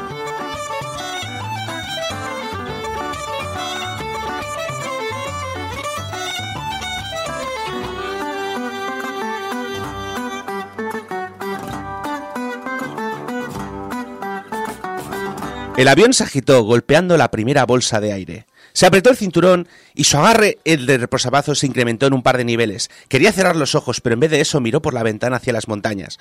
Un punto en el cielo apareció en el horizonte distante y se agrandó, expandiéndose como si fuese a comerse el avión. Antes de que su cerebro pudiese reaccionar, salió catapultado hacia adelante. El cinturón se clavó en su abdomen, su punto de vista empezó a rotar y volvió a estamparse en su asiento mientras el Boeing 737 se desintegraba. Así empieza eh, la novela eh, de la novela de la que vamos a hablar hoy, que básicamente es una novela en la que el día de Joe Cosco, nuestro protagonista, empieza, bueno, como veis, así interesantemente. Él se disponía tranquilamente a dirigirse a Chicago a presentar un estudio científico en una conferencia de la Asociación de Químicos Estadounidenses. Ahora soy, un- una, soy una persona aburrida que le gustan las, personas abur- las cosas aburridas. Exactamente. Soy el, pro- soy el protagonista de Stanley Parable. Básicamente. Con vista a presentar una conferencia aún más importante como dos meses más tarde, con la cabeza, y con la cabeza metida en sus ex- investigaciones sobre exobiología, se embarca en el avión y muere. Fin de la historia. No, no, no, chicos, no. O al menos eso cree, porque cuando se, cuando se despierta, se despierta en una, en una especie de quirófano automatizado que le anuncia que está en órbita extraterrestre, perdón, está en la órbita de la Tierra, que es una nave extraterrestre, y que lo ha podido salvar, pero no lo puede volver a la Tierra. Así que lo manda a un planeta diferente. ¿Por, Por- qué? Porque sí. Because of Porque reasons. puede. Y así empieza Cast Under an Alien Sun, la primera novela de la tetralogía del Crisol del Destino de Olan Thorensen, que es básicamente el género Isekai.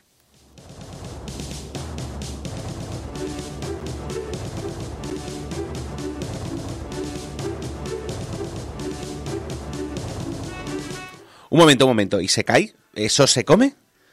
Vale, vamos a empezar por el principio. Isekai es un subgénero de lo fantástico conocido como portal a otro mundo. En este tipo de novelas, el personaje es transportado a otro mundo habitualmente a través de un portal de naturaleza sobrenatural. Por eso, portal a otro mundo. Básicamente, no es más, no tiene mucho misterio el nombre del género. A mí me gustan los nombres eh, autodescriptivos. ¿eh? Yo Sí. lo apruebo muy fuerte. Este género se remonta prácticamente a la Edad del Bronce si consideramos los viajes al inframundo de las épicas griegas, o si nos ceñimos a la literatura japonesa, podríamos hablar de la fábula de Taro Urashima, que es del siglo VIII. También ah, podríamos poner ejemplos más modernos, como las crónicas de Naniano Naniano.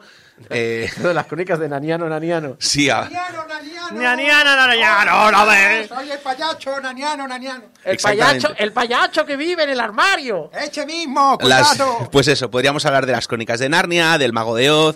Básicamente la gente, o sea, los personajes encuentran un portal o son teletransportados forzosamente a otra, a una dimensión paralela, a un mundo mágico, lo que sea. Este género, en gener- como podéis ver, este género es o sea, si ya de buenas a primeras nos salen automáticamente novelas, es un género relativamente popular. Pero además, si es que hablamos de Japón, este género ha sido como una explosión en los últimos 20-25 años. Eh, especialmente en la novela ligera de fantasía a mediados de la década del 2000.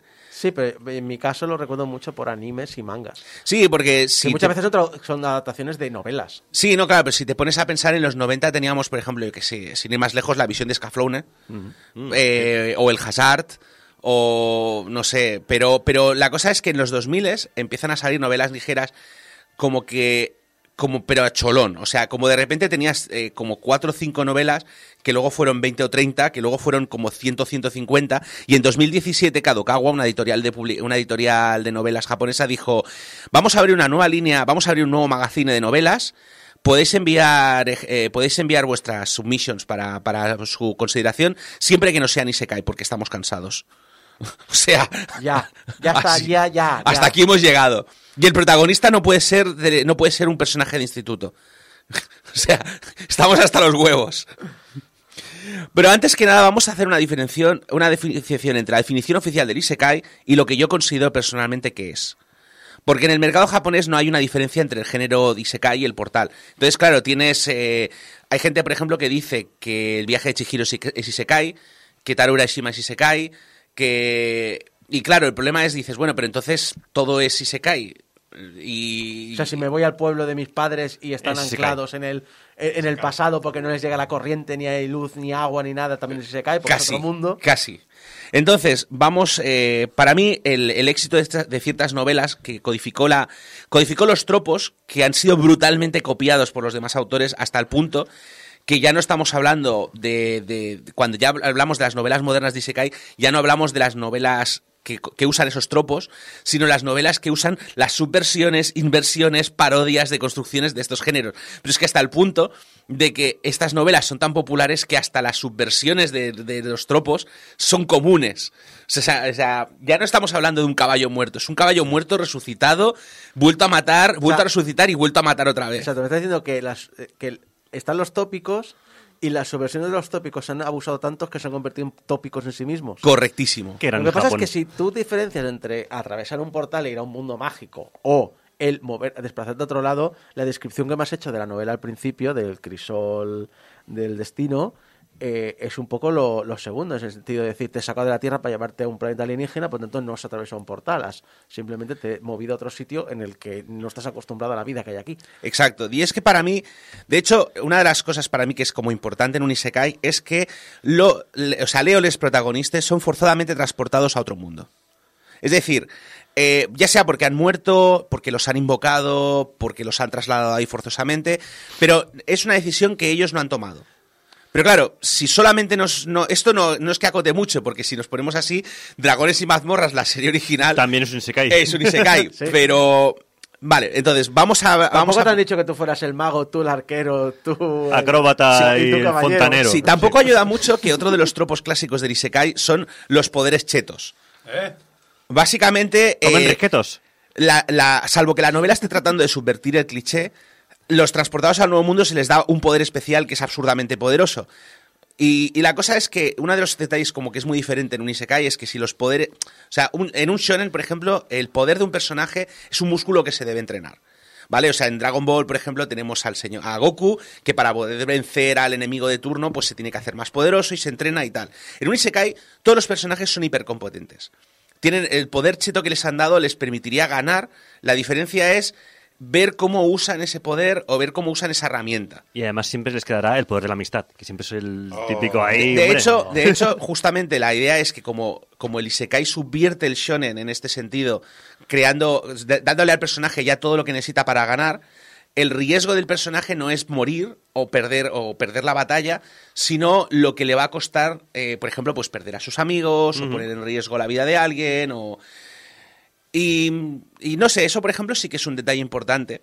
Y luego la otra, la otra y, y ya que estamos hablando de esto, justamente una de las cosas que me llama mucho la atención de los Isekai es que los personajes, precisamente por esa subversión del género shonen o shojo, porque también hay Isekai shoujo, es que eh, los personajes, el protagonista de un Isekai suele ser lo que en un shonen o shoujo sería el secundario.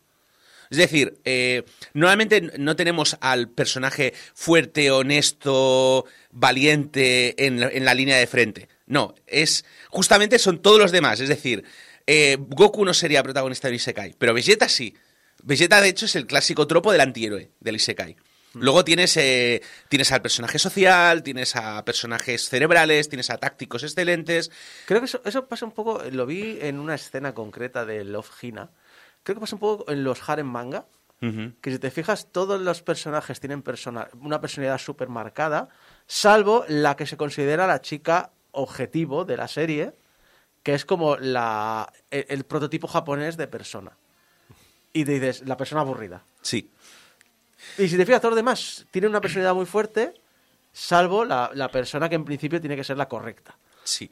Y, y de hecho, eh, es muy gracioso ver, por ejemplo, que casi todos los isekais, los, o sea, el protagonista suele ser un estudiante que no destacaba, un asalariado del montón, un nini, un hikikomori, un autor de novelas, un mangaka.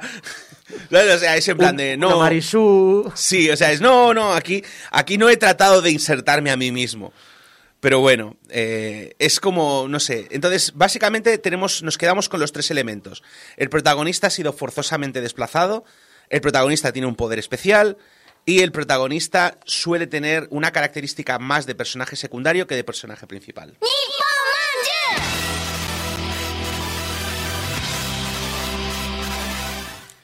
¿Éter?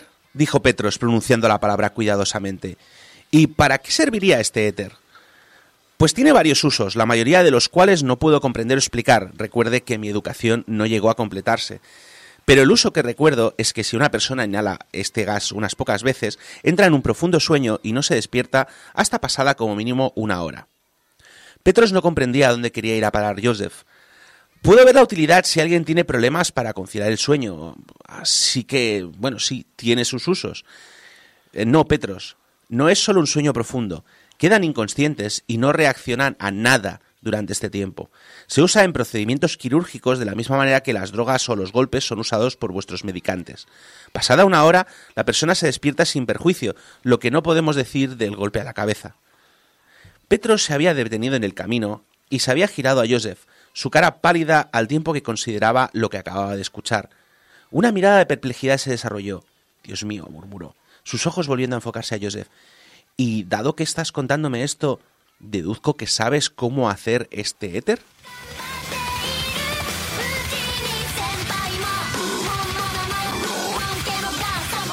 En el caso de Joseph, ahora Joseph, su paso por la nave espacial le ha dotado de la capacidad de recordar su vida anterior con extremo detalle, Todos los libros, artículos, cualquier cosa que haya leído, la puede recordar con memoria fotográfica. Doctor Extraño. Sí, y dado que, y dado que es un químico que proviene del siglo XX y ha sido transportado a un planeta con una tecnología similar a la del siglo XV, pues tiene 500 años de avances tecnológicos que explotar. ¿Seguro que se llama Joseph y no Merlin? Sí, más o menos. Durante los cuatro libros este conocimiento le va a ser muy útil mientras pasa de ser ese desconocido que fue arrastrado por el mar un día a nuestras costas a el que probablemente sea nuestro amado líder en un futuro cercano. Aunque algo que tampoco es desconocido en sus contrapartidas japonesas, como tampoco es el harén, aunque Joseph es modesto y quiero recordar que solo acaba con tres mujeres. Solo. Algo que para el protagonista medio Isekai sería el final del primer arco argumental. Sí, sí, sí. Por cierto, que también es bastante común que los Isekai ocurran en mundos donde hay estadísticas. Así que hay una clara mezcla de ideas entre este género y el Lit RPG del que hablamos hace tres secciones. Sí, hablamos en hablamos esta temporada. Sí, al principio de la temporada. Sin embargo, muchos Lit RPG ocurren específicamente en videojuegos, con lo cual no se aplicaría el concepto de Isekai. Y también hay muchos Isekai que no recurren a las estadísticas y clichés del mundo de videojuegos, con lo cual hay una mezcla, pero no todos los Isekai son leads, ni todos los leads son Isekais. Aunque curiosamente, uno de los, eh, uno de los, eh, de los iniciales y como que marcó el inicio del género fue Sword Art Online, que es bastante conocido y de hecho creo que se llegó a publicar en España, al menos el manga, y puede que el anime, el libro no creo, en el que el protagonista se introduce voluntariamente en el videojuego, pero es retenido en el videojuego. O sea, los las primeras 9.000 personas que entran en Sword Art Online son, eh, les prohíben salir del videojuego hasta que venzan al enemigo final. Eh, con lo cual, eh, aunque no es, o sea, no está todavía codificado completamente el tropo, ya tenemos la idea de la persona ha cruzado ese portal, no puede volver hasta que ha completado la tarea. y evidentemente, pues también se codifican pues, los tropos del are, los tropos del personaje, los tropos de los chetos.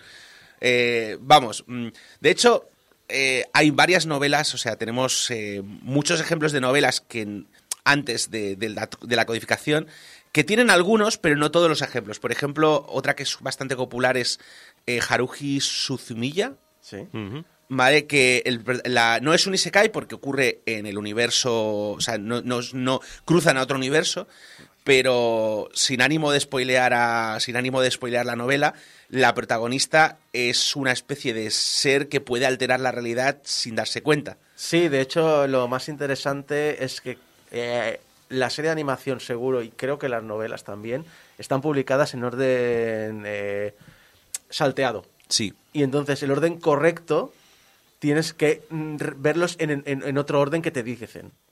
Sí, y la cosa es esa, ¿no? Es, es por ejemplo, una- un, un, un protoejemplo del, del, del poder cheto.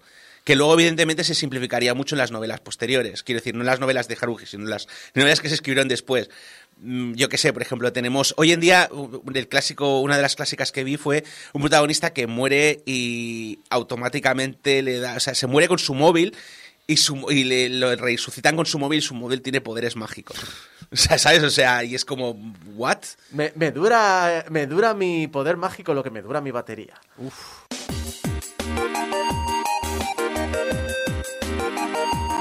Vamos a pasar a recomendaciones. Antes de empezar voy a reconocer una cosa. He leído poca novela ligera. Casi todo lo que voy a recomendar ahora he leído la adaptación de manga. Pero son novelas ligeras. ¿Vale? Eh, dicho esto, Mushoku Tensei, Encarnación sin trabajo. Un hikikomori japonés muere y es reencarnado en un universo alternativo. No sé si en la novela se desarrolla más, pero en el manga se olvidan bastante rápido de quién fue el personaje y se centran más en quién se convierte.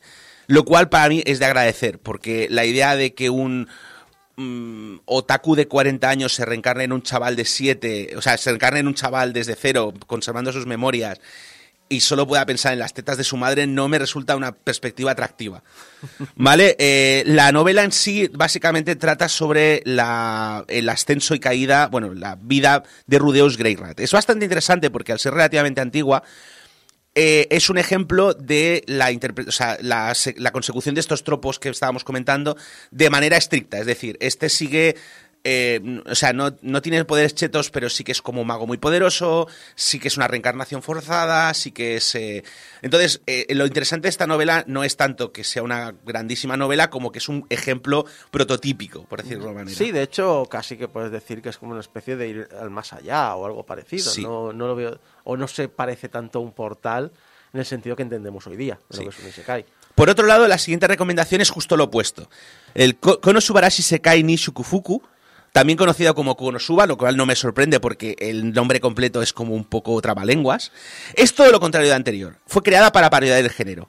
O sea, y, y la única razón por la cual presenta un tropo es para presentarlo estrictamente como es durante cinco minutos y acto seguido subvertirlo de la manera más salvaje posible. Por ejemplo, un tropo muy típico de los protagonistas de los Isekai es fui atropellado por un camión, hasta el punto Hostia, de sí. que el tropo se llama Camión Kun, o sea, el chico camión. En Yu Yu Hakusho también pasaba. ¿Vale? Pues en Konosuba, el protagonista muere atropellado por, no, por un camión y es reencarnado. No, espera. Nuestro protagonista muere de un paro cardíaco inducido por la idea de ser atropellado por un tractor que iba a 5 kilómetros por hora. ¡No! ¿Vale? La diosa le ofrece reencarnarse en el mundo y entonces él, claro, dice, oh, perfecto, así tendré un poder cheto. Y dice, y puedes, desear, puedes desear lo que quieras. ¿Puedo desear eh, que me acompañes? Ir acompañado de una diosa será superpoderoso. Pues no, porque la tía es una completa inútil. En el momento que baja a la Tierra, pierde sus poderes. Así que, se- y, y como es una persona que está acostumbrada a usar sus poderes para todo, pues es como, sí, porque yo soy una diosa, mirad mi poder. Y, y- y no pasa nada. Qué pringao, Sony, de verdad. Y, y sí, todos, todos son brillantes. No sé, es una... Además, es, básicamente es una comedia muy recomendable, dejando de lado... Eh, por otro lado, vamos a otra, que sería Rising of the Shield Hero. Esta es una deconstrucción ligeramente edgy de los tropos clásicos, que es una cosa que se ha dado bastante común ahora. Vale. Me han metido a mí bronca porque dices tropos en vez de, yo qué sé, tópicos, lo que sea. Pero me has- acabas de decirme la frase. Es una reconstrucción ligeramente edgy de los tropos. Edgy. A ver, primero de todo, tropo es una palabra correcta. Mm, Yo no la suelo ver, pero bueno. Es una palabra correcta. Otra cosa es que la gente tenga un vocabulario limitado. A la... Vale, tópico es una cosa diferente. Igual que meme existe la definición de internet que es vídeos de gatitos y luego está la definición oficial que es una, tra- una unidad de una unidad de conocimiento transmisible. Bueno, pero te gusta la, la york queso y eso te invalida. ¿Vale? Entonces, tropo es básicamente un recurso literario específico. Sí, señor. Aquí lo dice la Chiquipedia. ¿La Chiquipedia? La Chiquipedia dice, figura retórica de pensamiento que consiste en el uso de una palabra con un sentido figurado. Pero ligeramente edgy. Ligeramente, ¿eh? ¿Vale? Edgy, edgy es la única cosa que no he sabido. Pero bueno, esencialmente, ¿os acordáis de cuando Marvel decidió en los 90 que tenía que hacer todos sus personajes oscuros y, sa- y violentos? Ultimate. Pues esto le pasó. ¿Y eso dónde pasa? Esto le pasó a los Isekai durante los últimos, hace como 5 o 6 años. Decidieron que ya no podía, como ya no podían seguir manteniendo las, los conceptos que estaban planteando de manera estricta, pues vamos a hacer un giro al oscuro. Porque es más realista. No necesariamente. Llega a los 90 a... Pero eso Eh, no, es ma- no es necesariamente más realista porque ¿Cuándo simplemente el personaje está más puteado. Con, el, eh, con, la, con la extensión del Caballero Oscuro. Bueno, yo no, no estoy muy de los Aunque eso es. DC, pero bueno. No estoy muy de los cómics, pero sí que recuerdo que hablar, he oído hablar mucho Y- más de los cómics, que los 90 fue una época... Y más. Sí, sí, con sí. Spawn y cosas de estas. Pero bueno. Spawn. En fin, es igual, a lo que hablábamos. Rising of the Shield Hero, nuestro prota es invocado junto con otros héroes para salvar al mundo, pero el poder del escudo es considerado un augurio de mala suerte y lo tienen puteado durante el primer tercio de la novela. El prota es más macarra y cruel que la media a consecuencia de ello. O sea, me tratáis mal, pues me voy a comportar Pues sí, mal. trato mal al universo. Eh, y finalmente, para la última recomendación, es eh, todos los que he recomendado hasta ahora serían Isekai Shonen, dedicados al público masculino. Hoy va- vamos a comentar como mínimo un Isekai. Hombre. Mi nueva vida como villana, todas las rutas acaban en mi perdición. Las rutas de- del Nier o... Sí, algo así. Originalmente como concebido como una parodia del género, acabado haciendo escuela como pasa con estas cosas. La protagonista es una viciada a los juegos Otome, que son las aventuras Sí. gráficas estas de ligar... Básicamente es ligar, lo que pasa que la, la protagonista es fe- femenina y tiene que ligarse a, yo que sé, 8 o 10 maromos. Exactamente, y tienes 8 o 10 finales, O sea, cada es- uno ligando con un maromo. Las- los Otome suelen tener una villana que es la contra- como la, la antagonista de la protagonista. O sea, sí, obviamente, si es la, si es la antagonista, eh, es, la anta- es que suele ser la antagonista y suele acabar mal. Y claro, Sí, eh, cuando tú te reencarnas en la villana de la Otome, pues lo primero que piensas es, voy a acabar como el Rosa- esto va a acabar como el Rosario de Aurora. En el caso de esta chica, se reencarna siete años antes del inicio del juego. Así que decide convertirse en alguien que no acabe muerta. Lo que pasa es que la chica tiene muy buenos conocimientos de lo que era el juego, pero no es una persona muy brillante. Con lo que es en plan de, no, porque me exiliarán, así que, ¿qué tengo que hacer? Aprender a cultivar cosas, me voy a hacer payesa. Ah, Eh, y, y se va al carras. y voy a tratar, voy a tratar bien a mi hermano, porque mi hermano si no acabará matándome. O voy a tratar bien a la protagonista. Y lo que pasa es que como todo el rato está en el modo paranoia, no se da cuenta de que, claro, al, al convertirse en una persona que no tiene nada que ver con la protagonista original, todo el mundo acaba como medio enamorado de ella. Oh. Ese plan de, pero joder, si es que eres buena persona, ¿por qué tendríamos que matarte? Y la otra, no, porque esto va a acabar ocurriendo. Qué bonito. Es un, aparte de ser un, un ejemplo clásico, es un juego muy, eso, perdón, un juego, es una novela muy recomendable y un manga también muy recomendable. Aparte de esto, a ver, hay muchos, pero muchos más de los que he mencionado. El género empieza a estar, ta- como hemos dicho, ya, como ya hemos mencionado, está, empieza a estar tan visto que no es que se considere lo que se produce derivativo, es que las variantes derivativas empiezan a parecer derivativas. Sigue siendo extremadamente popular y especialmente ahora que el resto de los países de la esfera oriental están empezando a hacer sus propias versiones, es un buen momento. Corea del Sur, por ejemplo, ha sabido adaptar muy bien el género a sus sensibilidades culturales y tiene ejemplos como La Dama y la Bestia o el punto de vista del lector omnisciente.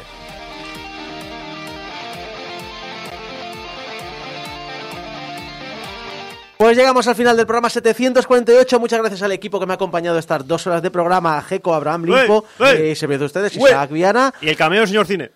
Eh, pequeños comentarios que nos, que nos han hecho en las redes sociales. Javier López dice: programa cua- 747 y ni mencionan a ningún Flight Simulator. Buh. Uh, ya ya contestaste, contestaste- bien diciendo el tema de que propusimos poner dos horas de, de turbinas de avión, sonido de, tur- de MP3. Rudamontes dijo juegazo el. Yakuza. Yo creo que en eso estarás Sí. de acuerdo, Jeco. Y pues sí. Noblis, cuando mencioné la semana pasada a Gex, Gex. eh, dijo Gex. ¿Qué? Eh, y entonces sí, es un. Gex Enter the Gecko fue el segundo juego de la saga. Es cierto, sí, sí. Nadie dice lo contrario, ¿eh? Y bueno, eh, recordad que vuelvo la semana que viene con el programa 749 de Game Over. Hasta entonces, adiós.